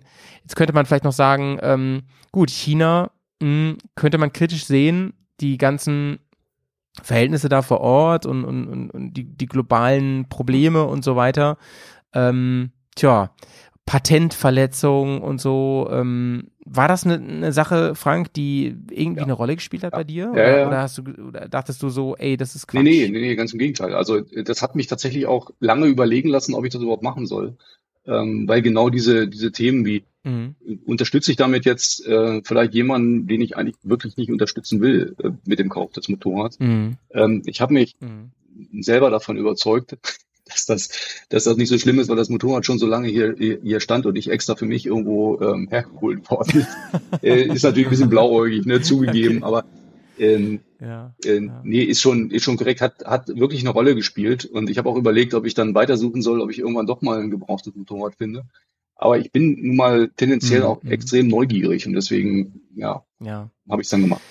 Ja, und es ist wahrscheinlich ist die Frage auch, ne? Einfach auch gar nicht so einfach zu beantworten. Man kann natürlich sagen, ey, mit, wenn du ein Motorrad aus China ähm, kaufst, dann unterstützt du in irgendeiner Weise auch das, das ganze, ich sag mal, Regime aus, aus China, diese gan- ganze ähm, Politik, die da läuft, die, die ähm, mit, mit den demokratischen Ansprüchen, die wir hier haben, oft nicht so viel zu tun hat und so.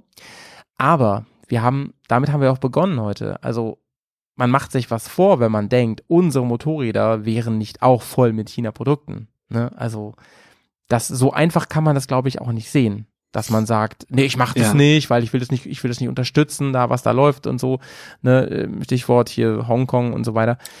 Ähm, da, ich, ich glaube, so einfach kann man das gar nicht sehen, Nico. Schwierig, wenn man diese Meinung hat, die bis zum Ende komplett äh, durchzuziehen. Ja.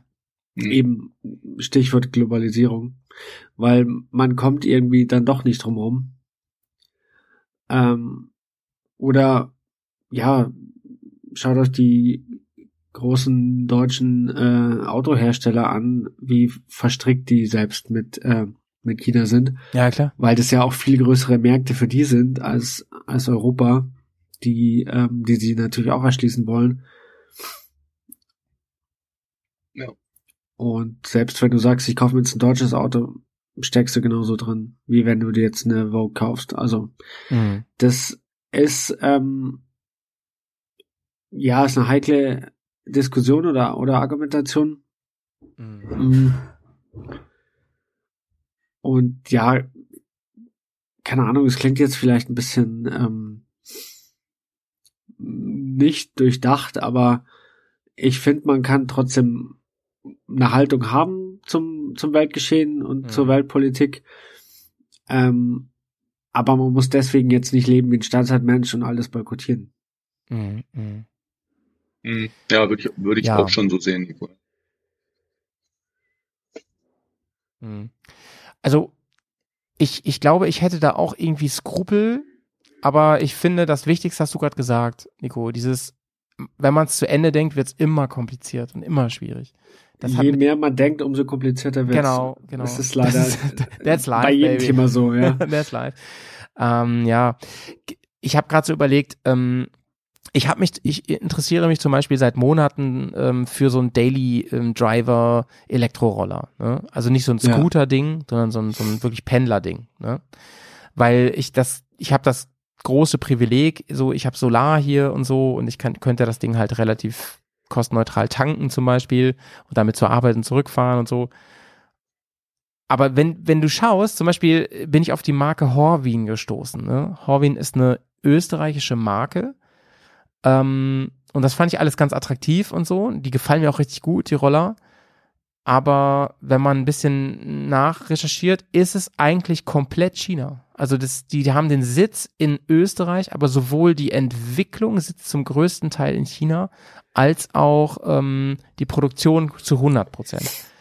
Und ähm, ja, dann unterscheidet die eigentlich auch nicht viel mehr davon, als, als ich, weißt du, was ich meine? Also es ist irgendwie auch eine Farce zu sagen, ja, ähm, ja ich kaufe mir keinen China-Roller und so, sondern ich kaufe mir einen aus Österreich, Mhm. wenn man genau hinschaut, Aber- gerade was Elektro angeht.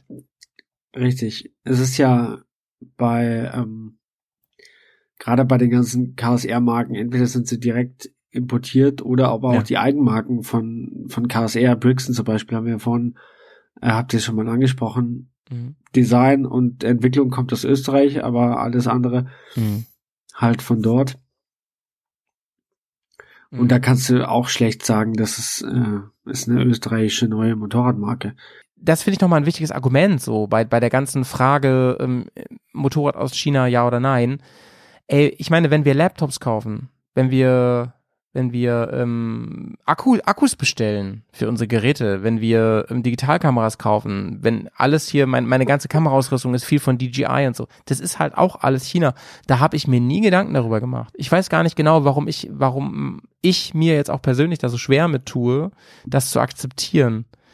Ähm, Ich glaube, das, ich glaube, ich glaube schon, dass das relativ normal ist, weil ähm, ich sag mal, ein Motorrad, ein Auto oder sowas in der Richtung oder auch ein Roller, die kosten halt ein bisschen Ja. mehr. Ne? Da ist der Wert halt äh, deutlich, stimmt, deutlich stimmt. höher als, äh, Ja. ich sag mal, meine Drohne ist auch von DJI und äh, ja, da hast du eigentlich keine großen Alternativen, wenn du was ordentliches haben willst.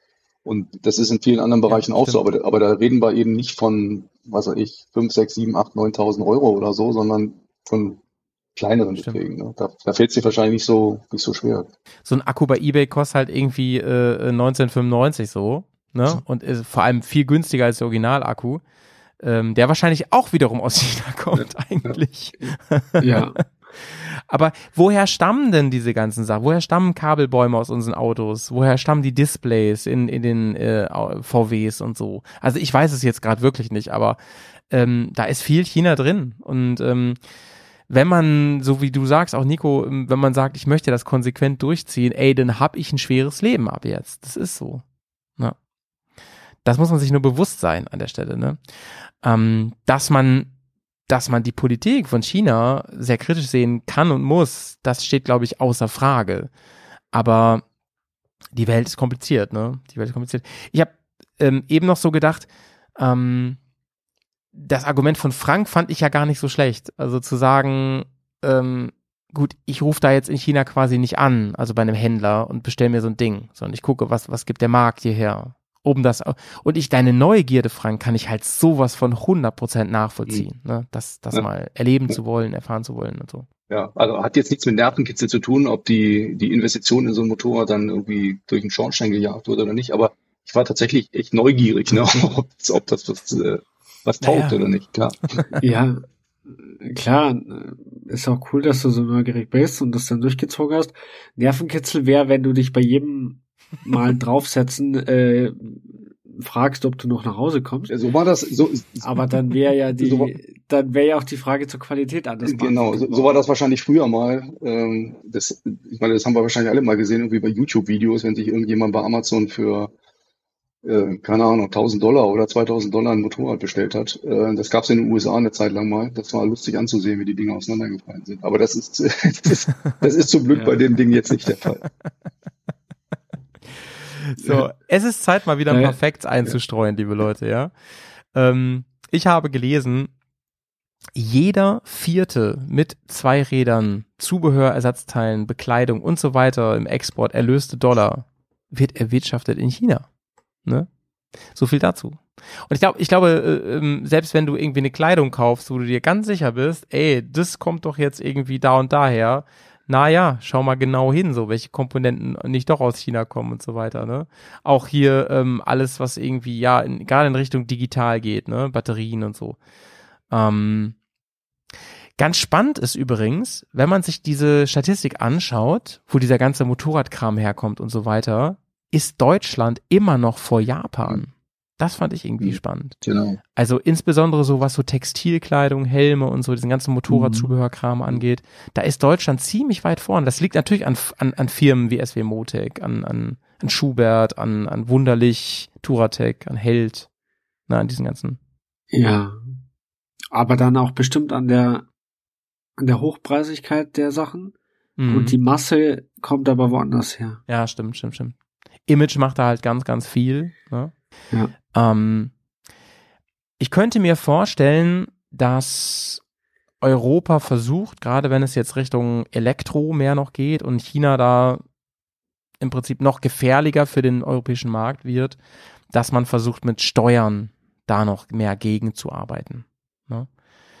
Ähm, weil ansonsten haben, ansonsten sehe ich da ein bisschen schwarz, ehrlich gesagt. Weil wenn, ne, wir haben jetzt festgestellt, die Qualität ist gut, ähm, die bringen ähnliche Designs raus und so weiter. Äh, wenn die die Dinger hier auf den Hof gestellen, wo du wo du das Gefühl hast, das ist eigentlich das Gleiche und so weiter, dann ähm, warum soll ich denn da noch kaufen, dass man dagegen steuert? Das könnte ich mir gut vorstellen. Ich weiß nicht, ich sehe ich, ja? ich sehe das tatsächlich ein bisschen anders auch.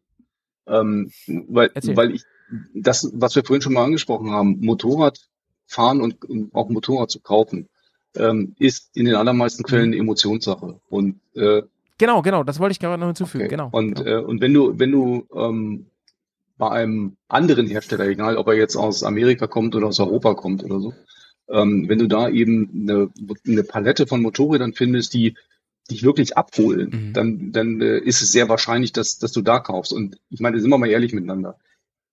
Wenn du, wenn du ein Motorrad siehst, äh, was du Mhm. einfach liebst, so wie es, wie es, wie es aussieht vom Design, du setzt dich drauf, es ist, ist Mhm. einfach ein, ein klasse Feeling, dann, dann kaufst du dir das. Dann ist es doch egal, ob das 1000 oder 2000 Euro mehr kostet als ein anderes. Bei mir war es jetzt die pure Neugier, ähm, aber ich habe natürlich auch noch ein paar andere Motorräder. Insofern war es halt eben noch zusätzlich, aber nicht eben nur dieses Motorrad. Ganz ehrlich, wenn ich nur nach einem Motorrad gesucht hätte, hätte ich mir das Motorrad wahrscheinlich nicht gekauft, wenn ich nicht schon ein paar hätte. Ähm, also die reine, die reinen Emotionen, die du beim Motorradkauf eben eben hast, die hast du im Moment zumindest. Und wenn das die äh, Chinesen Ja. nicht hinbekommen, dann glaube ich nicht, dass du wirklich ähm, richtig aufschließt, wie du gerade gesagt hast. Ist meine, ist, ist meine Nee, äh, Frank, und da gehe ich komplett mit. Das, das wollte ich gerade noch hinzufügen. Dieses mit dem Herz, ne, was ich Ja. angesprochen habe. Ich glaube, das ist ein ganz wichtiger Punkt. Die Emotion ist ein ganz wichtiger Punkt. Und wenn die Chinesen es nicht schaffen, die Kundschaft hier abzuholen, dann wirst du zumindest in diesem Segment nicht räubern können.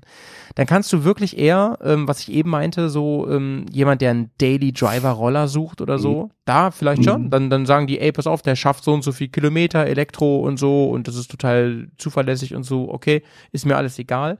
Aber also ich bin der allerletzte, der irgendwie sagen würde, für mich muss ein Motorrad nur funktionieren. Also ich, da ist Emotion, ist unglaublich wichtig. Ja. Ne, so Einzigartigkeit. So. Und da sehe ich halt auch die, die Stärke jetzt von Brixton oder Mesh, ähm, Mhm. die ja, also Mesh ist, glaube ich, aus Mhm. Frankreich, also die Marke Mhm. zumindestens.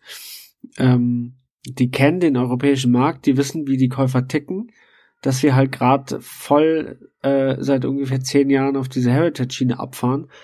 Und ähm, die packen dieselbe Technik einfach in ein schickes Gewand und können es dadurch eher verkaufen. Ja, ja. Mhm. Wenn man gerade bei, ja, in den kleineren Hubraumsegmenten, bei Mesh gibt's glaube ich, alles von äh, 50 oder 125 bis, äh, bis 400. Und ähm, Brixton, die 125er kennt, glaube ich, mittlerweile jeder. Wobei das echte, ähm, echte Klappergestelle sind. Ich bin mal mit einer gefahren. Ja. Ähm, aber gut, da, da geht's wirklich über den Preis, weil das ist ein schickes, kleines äh, Startmotorrad für um zweieinhalb bis 3.000 Euro. Irgendwie Ja, muss der halt Preis halt ne? herkommen. Ist krass. Ja. Aber ja, die, die greifen ja mittlerweile echt so ein bisschen äh, ins höhere Regal, also Mhm. so nicht äh, von der Qualität her nicht überragend, um den Kommentar von Frankfurt zu schließen, sondern Mhm. aber sehr überraschend. Mhm. Ähm, fand ich letztes Jahr die 500er, Mhm. Die im Vergleich zu 125er wirklich äh, sehr wertig war und eine, ähm, eine, keine Ahnung, CB500F, die dasselbe kostet, eigentlich qualitativ ähm, eigentlich in nichts nachsteht, nicht so viel. Mhm. Ähm, und dabei aber zum Beispiel sich wieder über die relativ äh, schicke Optik verkauft, die klar zugegeben bisschen von äh, Husqvarna Swartpillen, Witpillen abgekupfert ist. Mhm. Aber wenn man die direkt vergleicht, die Husqvarnas kosten dasselbe, haben aber weniger Leistung, weil sie das A2-Segment nicht komplett ausreizen und die Mhm. 500er Büchsen halt schon. Das Mhm. ist, glaube ich, in der Nische das Verkaufsargument. Mhm. Und ähm, dann habe ich mich auch mal mit der jetzt irgendwie neu, ich weiß nicht, ob sie schon auf dem Markt ist oder jetzt dann kommt oder bisher nur angekündigt ist, habe jedenfalls noch keine live Mhm. gesehen. Die 1200er, äh, die ja wirklich Bonville-mäßig aussieht. Mhm. Man die kostet. Ähm, ich habe vorher noch mal geguckt, ähm, 3.300 Euro weniger ist die Standard Bonville 1200 und hat bisschen mehr Leistung. Und wenn jemand wirklich auf dem Papier das Motorrad kauft und sagt, okay, wenn mich Triumph von der Marke nicht catcht und ich muss jetzt nicht für die Marke die 3000 Euro ausgeben, sondern ich will das Motorrad wegen der äh, wegen der Optik kaufen und Ja, ähm, ich lasse mich mal auf sowas ein. Da ist die halt schon gerade, weil die noch einen vierstelligen Preis hat, einfach äh, Mhm. sehr sehr spitz quasi platziert. Sehr spitz platziert, das finde ich sehr, sehr schön formuliert, mein Lieber.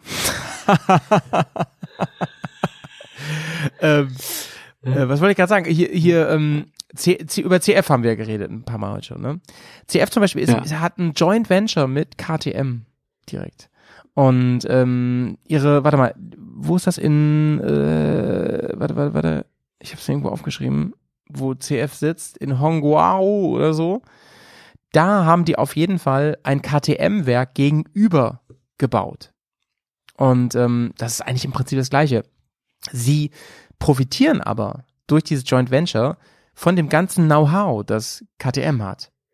Und das führt dazu, dass die wahrscheinlich auf kurz oder lang die ähm, eine ähnliche Quali mindestens eine ähnliche Qualität und eigentlich auch das gleiche Herzblut einbauen wie KTM.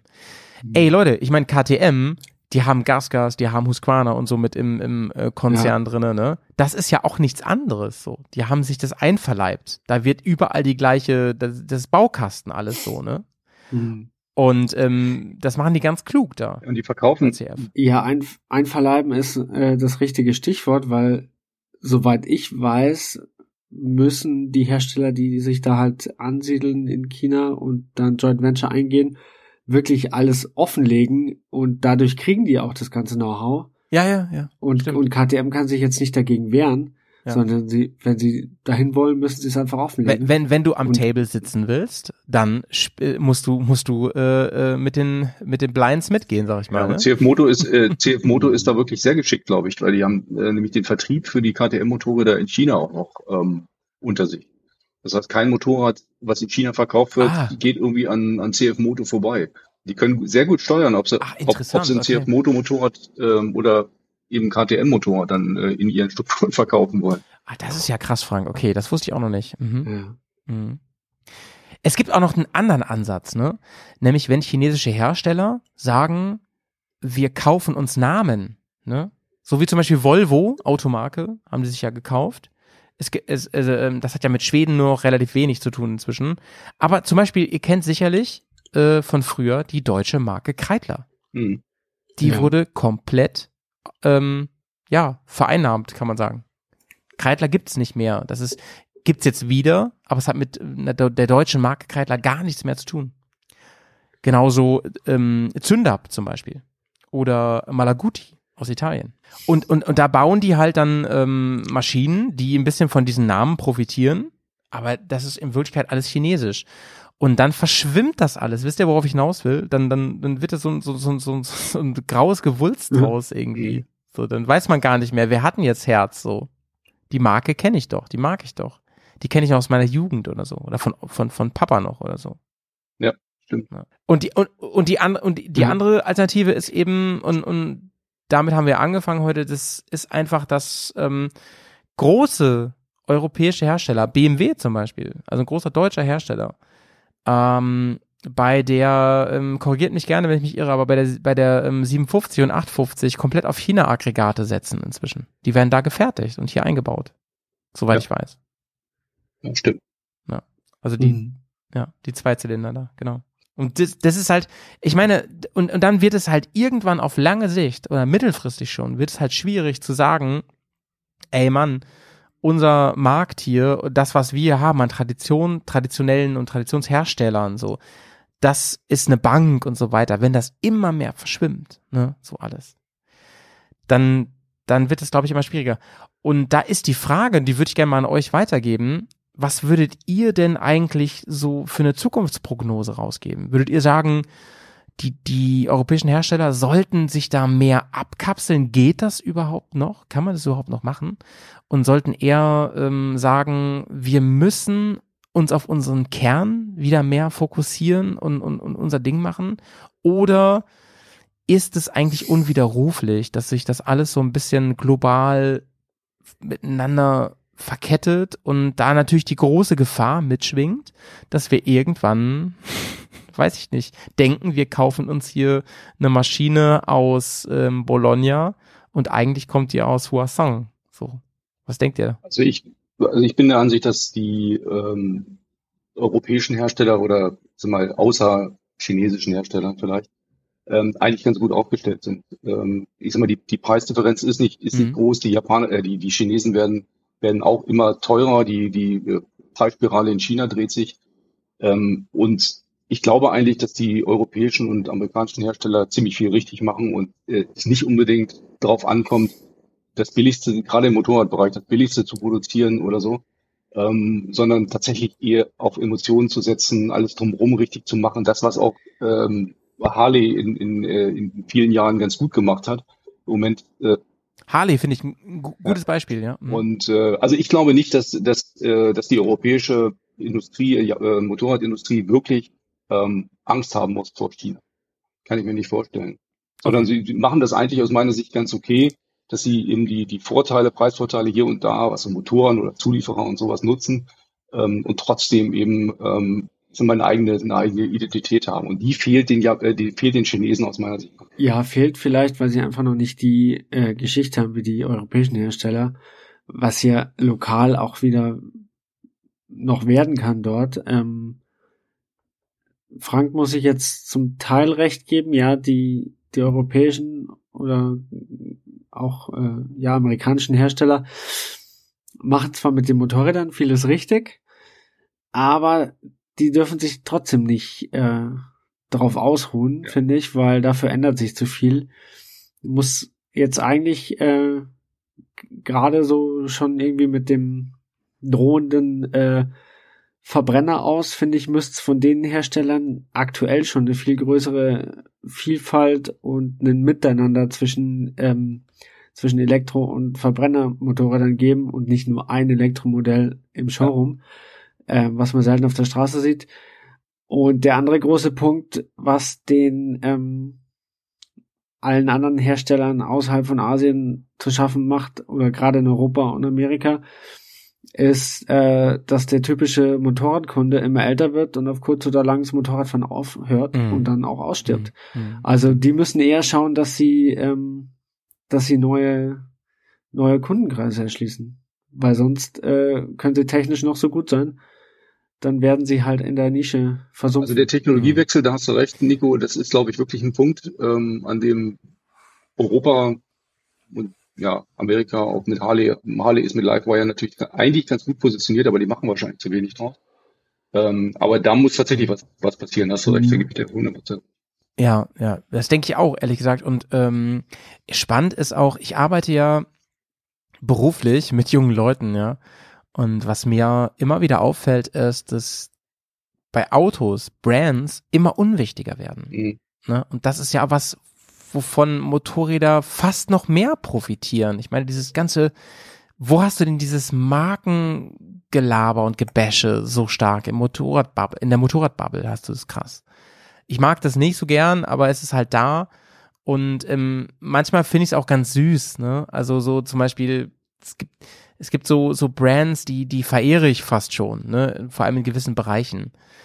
Und den jungen Leuten ist es mehr und mehr egal. Und wenn die sich jetzt mit 16 einen Roller kaufen, ist denen das völlig egal, von welcher Marke der ist. Wicht, wichtig ist, was der kann und was, was der drauf hat. Kann ich mein, mein iPhone damit gut koppeln und sowas ist ja, echt wenn sie wichtig. überhaupt noch einen Roller kaufen und einen Führerschein machen. Ja, genau, genau. Wenn, wenn überhaupt, wenn individuelle Mobilität überhaupt noch relevant ist. Und ähm, da gebe ich euch beiden recht. Also ich glaube, also gerade was Frank am Ende nochmal gesagt hat, diese, diese Sache mit dem Technologiewandel, ähm, das darf man nicht verschnarchen und Harley hat das gemacht, ne? Da, deswegen geht's Harley auch nicht gut. Und die ganze Livewire-Sache, die haben sie jetzt ja auch ausgegliedert, die, ähm, also ich wünsche denen das wirklich, dass das gut funktioniert und die sind ja auch echt Pioniere auf dem Gebiet und so weiter. Aber ich, ich, ich hoffe halt, dass das nicht irgendwie ein letztes Aufbäumen ist und dass die wieder von hinten überholt werden dann. Das hoffe ich einfach. Weil ähm, im Moment haben die da wirklich was Cooles auf die Beine gestellt. Das ist aber sauteuer und das ist ein sehr krasses Premium-Produkt. Ähm, und da müssen die halt dann auch schauen, wie holen sie dann die normalen Kunden ab. Irgendwie. Ja. Ist cool, dass die Erfahrung sammeln auf dem, auf dem Weltmarkt damit und dann sagen können, davon können wir profitieren. Ja.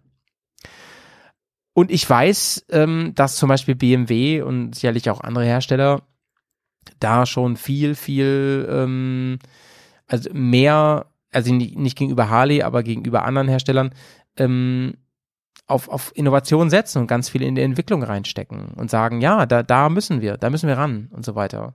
Ich meine, guck dir mal an, was BMW jetzt zum Beispiel da an Elektro-Rollern und so auf die Straße stellt. Das ist halt echt cool, ne? Das ist auch echt zukunftsorientiert. Ich glaube, bei BMW ist schon mehr, ähm, mehr Potenzial drin. Also jetzt, äh, klar, CE04 ist auf der Straße. Den werde ich am Samstag übrigens das erste Mal fahren. Ähm, hab mir eine Probefahrt Digga. gesichert. Nice. Und ähm, dieses CE02, das kleinere, quasi so eine Mischung aus Scooter, Mountainbike, was auch immer Konzept, habe ich jetzt letztes Wochenende wieder gesehen in Berlin. Und weißt du, was ich mir wünschen würde? Erzähl. Einen, einen CE01. Einfach den C1 wieder Ja, ja, ja. aufsetzen als Elektroroller. du holst mich komplett ab, Alter. 125er Klasse mit Dach, weil Ja, das ja. ist, weil, weil mehr Urban geht nicht. Das Ding war einfach seiner Ja, Zeit Mann. voraus. Ja. Ähm, das braucht's wieder. Was habe ich neulich zu Carina gesagt? Ähm, das Ding war seiner Zeit voraus, eigentlich. Ja, Das es Ding ist so. drauf. Ja. Mann, ey. Leute, ähm, was denn so euer Fazit eigentlich zum Thema Motorräder aus China? Das würde mich nochmal so am Abschluss sehr interessieren. Ähm, Frank, fangen wir mal mit dir an. Was, was denkst du, Du hast eben ja schon so ein bisschen skizziert, wohin die Reise geht, ne? Also ich, ich glaube tatsächlich, dass es, dass es also mal keine, also mittelfristig keine große Gefahr ist. Man, man muss, ähm, und da muss ich sagen, da hat Nico so ein bisschen bei mir die Alarmglocken äh, angehen lassen, man muss ein bisschen auf den Technologie, Technologiewechsel gucken. Das ist sicher äh, ein Thema und da sollten die europäischen Hersteller aufpassen, dass sie das, äh, das, das Ding nicht verschlafen. Ähm, ich glaube aber und, und, unterm Strich nicht, ähm, dass wir ähm, auch wenn es vielleicht hier und da so aussieht, weil unheimlich viele Marken kommen und so, äh, das ist, dass wir vor einer äh, chinesischen Invasion stehen. Vielleicht täusche ich mich auch, aber ähm, ich glaube nicht, dass der, dass das so eine Riesenerfolgsnummer wird in den in den nächsten Jahren Mhm. äh, oder zumindest kurzfristig nicht. Ähm, langfristig Mhm. muss sowieso jeder Hersteller sehen, dass er auf die Dinge reagiert, die da irgendwie kommen. Also ja, das Ja. ist so mein, das ist so mein. Ja, ist ein gutes Stichwort zu dem, was ich jetzt auch sagen wollte. Ähm, es ist schön, dass die Vielfalt da ist für den Endkunden, für den Verbraucher. Und ähm, es ist aber noch viel schöner, wenn etablierte Hersteller einen Arschtritt kriegen und denken, hoch, es gibt ja Ja, neue absolut, Konkurrenz, wir genau. müssen uns reinhängen. Ganz ja? genau. Davon, haben, davon profitieren wir als äh, Kunden und Motorradfreunde auch wieder. Äh, bin ich komplett eurer Meinung. Ich, ich halte grundsätzlich ähm, Druck auf dem Markt für richtig und ähm, ich meine, wir haben große Marken immer wieder im Abgrund gesehen. Wie gesagt, Harley ist ein gutes Beispiel, die ähm, meines Erachtens äh, weiß ich nicht, viel zu lange ähm, Innovation haben vermissen lassen. Ich finde es gut, was da jetzt passiert. So, das gefällt, das gefällt mir sehr, sehr Mhm. gut. Ja, ich ich bin auch. auch großer Fan von der Idee der Pan America und so. Ähm, ich weiß, dass viele andere Hersteller sich da eh einen Kopf drum machen und da mache ich mir auch keine großen Sorgen. Und ich sehe das auch sehr, sehr positiv eigentlich. Weil, ey, wenn, wenn die hier alle in ihrem eigenen Saft schmoren würden die ganze Zeit, dann würden die auch jahrzehntelang noch den gleichen Scheiß bauen. In der Autobranche war es ja das Gleiche. Ich meine, wenn die fetten Jahre gerade laufen, dann denken die halt nicht dran, große Dinge zu verändern. Ne? Und ich glaube schon immer noch daran, dass, dass wir hier ähm, in einer in, einer, in einem Teil der Welt leben, wo halt viele Leute coole Ideen haben und, und Mhm. ähm, Ja, dass da echt, echt ganz viel in den Schubladen ist und denen wird jetzt endlich mal Aufmerksamkeit geschenkt. So. Und wenn China den Druck ausübt, dann ist das vielleicht sogar gut.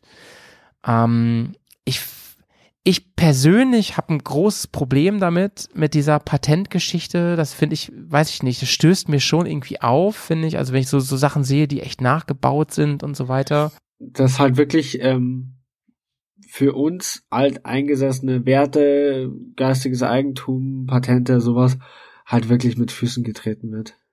Ja, schon, ne? Aber vielleicht Teilweise, ja. sind wir da auch irgendwie, haben wir eine gewisse Brille auf? Keine Ahnung. Ich, mich, ich ja, das schon natürlich haben wir die, die ja. europäische Brille auf.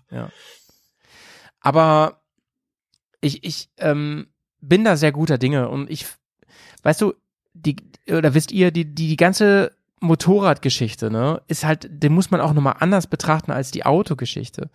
Also bei, ich, ich habe viel mehr Sorgen, was die Autos angeht, als was die Motorrad, Motorräder angeht.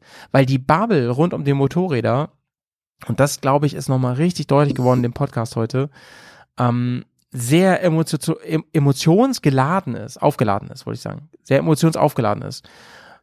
Und solange China die Emotionen nicht mitliefert, so lange brauchen wir uns da auch nicht so viele Gedanken machen, sofern denn die Brands hier in Europa sagen, wir bemühen uns so wie früher immer wieder ähm, was Neues zu bringen und immer wieder zu schauen, was wollen, was wollen die Leute denn?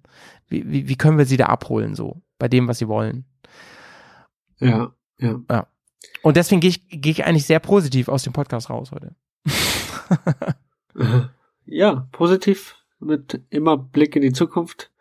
Schauen wir mal, was passiert und es werden viele Dinge passieren. Ja. Und äh, deswegen würde ich sagen, als äh, Schlusswort, nichts ist unsicherer als die vermeintliche Sicherheit. Frank hat gerade geschrieben, ähm, sein Akku ist alle von seinem, von seinem, äh, von seiner Hardware. Frank, aber ich weiß ja, dass du den, den Podcast nochmal hören wirst, deswegen ähm, vielen, vielen Dank von Nico und mir auf jeden Fall an der Stelle, dass du dabei warst. Und ähm, mir hat's großen Spaß gemacht. Ich fand es war eine, eine echt coole Folge und ähm, ich finde, Nico, das, es war auch eine nicht ganz einfache Folge. Es gab viele Punkte so, wo man echt, weiß ich nicht, es, es, weißt du, oft haben wir hier so, so Podcasts, da, da wird halt ein bisschen, ähm, ich, keine Ahnung, da, da, da kann man halt viele, viele Meinungen haben und so, aber ich finde bei, bei diesem Podcast, ähm, nee, nee, anders wollte ich sagen, da findet man halt Lösungen und so weiter, ne? Ja. Aber bei diesem Podcast finde ich, ja, finde ich, hat jeder, hat jeder viel zu viele Meinungen. ja, das ist halt so, ne? Ja. Aber eine Sache hat sich wieder durchgezogen durch alle Podcasts, wo ich als Gast dabei bin. Mhm. Ihr zwei habt ein Skript gehabt und mal wieder top vorbereitet. Frank war sowieso jetzt durch seine eigene Erfahrung der Fachexperte und ich komme mal wieder kurz vor knapp von der Arbeit zur Aufnahme und glänz mit Halbwissen und äh, bin einfach dabei Gut und hab aussehen, meinen ja. Spaß mit euch. Nico, ey, trotzdem wunderbar, dass du dabei warst. Ähm, Leute, wenn, wenn ihr ähm, Bock habt, uns zu unterstützen, kommt zu Patreon, denn da kommt bald wieder eine Folge Hauptsache Ballard mit Nico und mir und vielleicht noch anderen Leuten zum Thema Mission Possible. Mission Impossible. Ja, Mission, Mission Possible oder Mission Impossible, ne? Denn wir reden darüber, ob man Getränke mischen sollte oder nicht. Denn auch darüber reden wir im Berghast. Ich habe mich sehr, sehr gefreut. Nico, schön, schön, schön. Ähm, ich wollte mich gerade bedanken bei dir, aber du bist ja eh im Team, von daher sage ich mal, good job, Genau. Bro. Wir hören uns ganz bald wieder. Ja. Sauber bleiben. Tschüss. Tschaußen.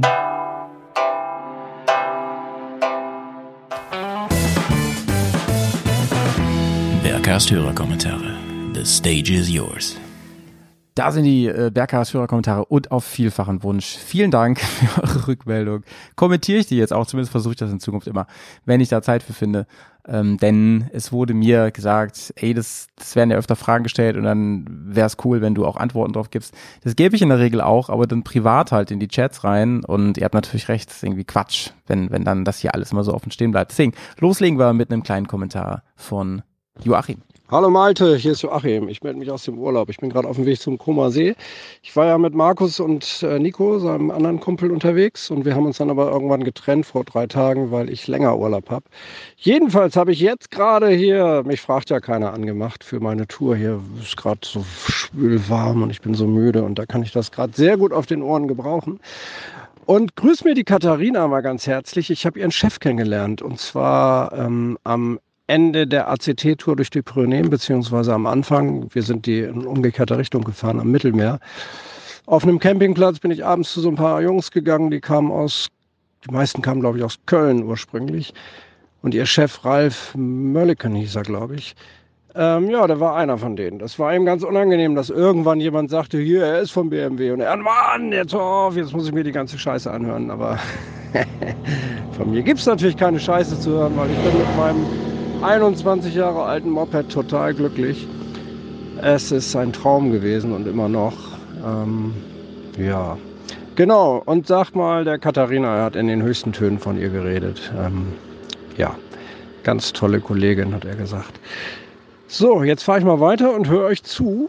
Es geht heute um äh, Kühlwesten. Ich habe eine an und ich muss sagen, ja gut, irgendwann hat es Grenzen. Ne? Jetzt ist gerade hier echt ein bisschen drückend warm. Ähm, aber so unter 30 Grad merkt man das sehr, sehr deutlich. Und wenn man nicht wie ich andauernd anhält, um so wie jetzt hier eine Nachricht zu sprechen, oh, es donnert.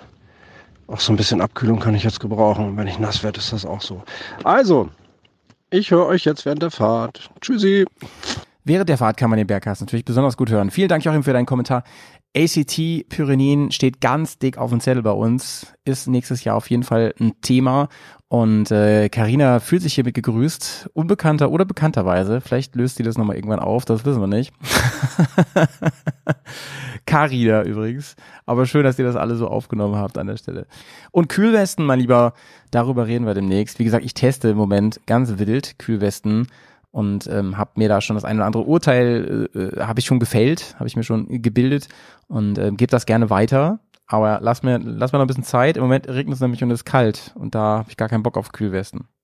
Moin, liebe Bears. Hallo Howie, hier ist mal wieder der Dennis aus Kiel.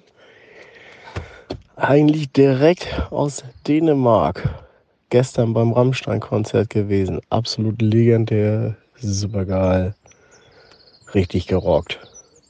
Und ich habe meinen Führerschein jetzt seit einer Woche bestanden. bin jetzt schon ein paar kleine Runden mit meiner Transalp gefahren. Es macht richtig Spaß. Es ist, äh, es hat eine große Befreiung und äh, ja, ich freue mich riesig auf die nächsten Touren. Und äh, mal schauen, vielleicht sieht man sich ja mal irgendwann mal. Ne? Ich wünsche euch ein baldiges, schönes Wochenende. Reingehauen. Und du bleib auch schön sauber. Herzlichen Glückwunsch schon mal zu deinem Führerschein. Ich hoffe, dass wir uns bald mal persönlich kennenlernen.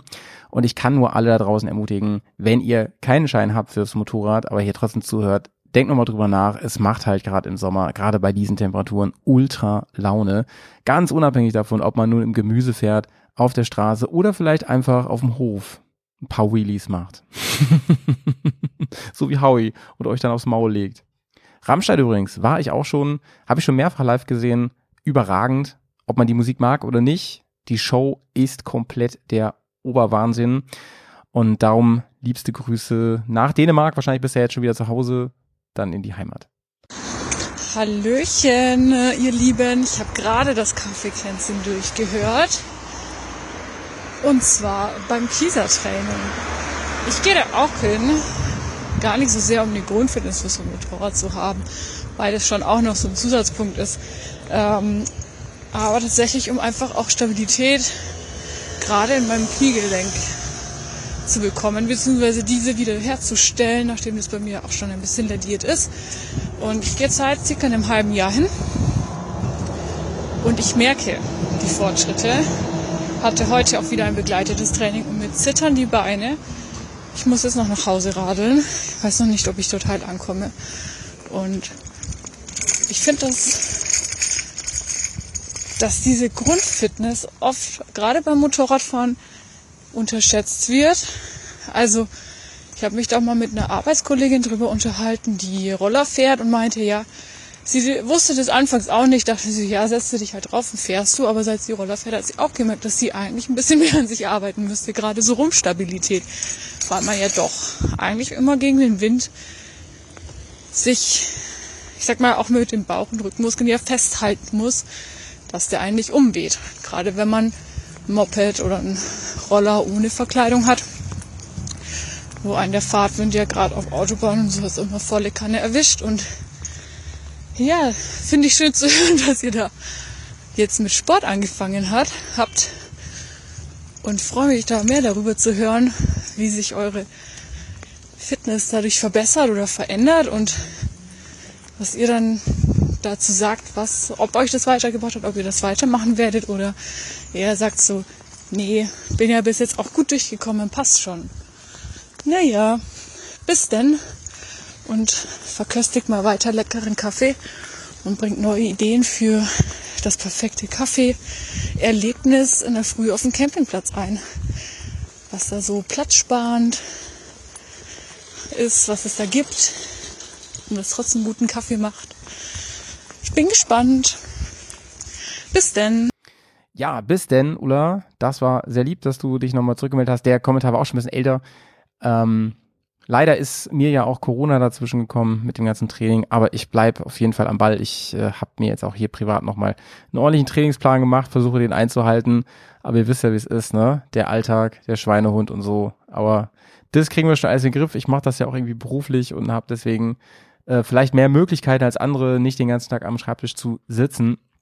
Und auch jetzt gerade nach, boah, ich weiß nicht, über drei Stunden Schnittarbeit hier an diesem Podcast bin ich ganz gut durch, werde ihn jetzt noch eben hochladen und dann freut ihr euch hoffentlich, diese Folge gehört zu haben, wenn ihr gerade hier an der Stelle seid. und auf die nächsten Folgen.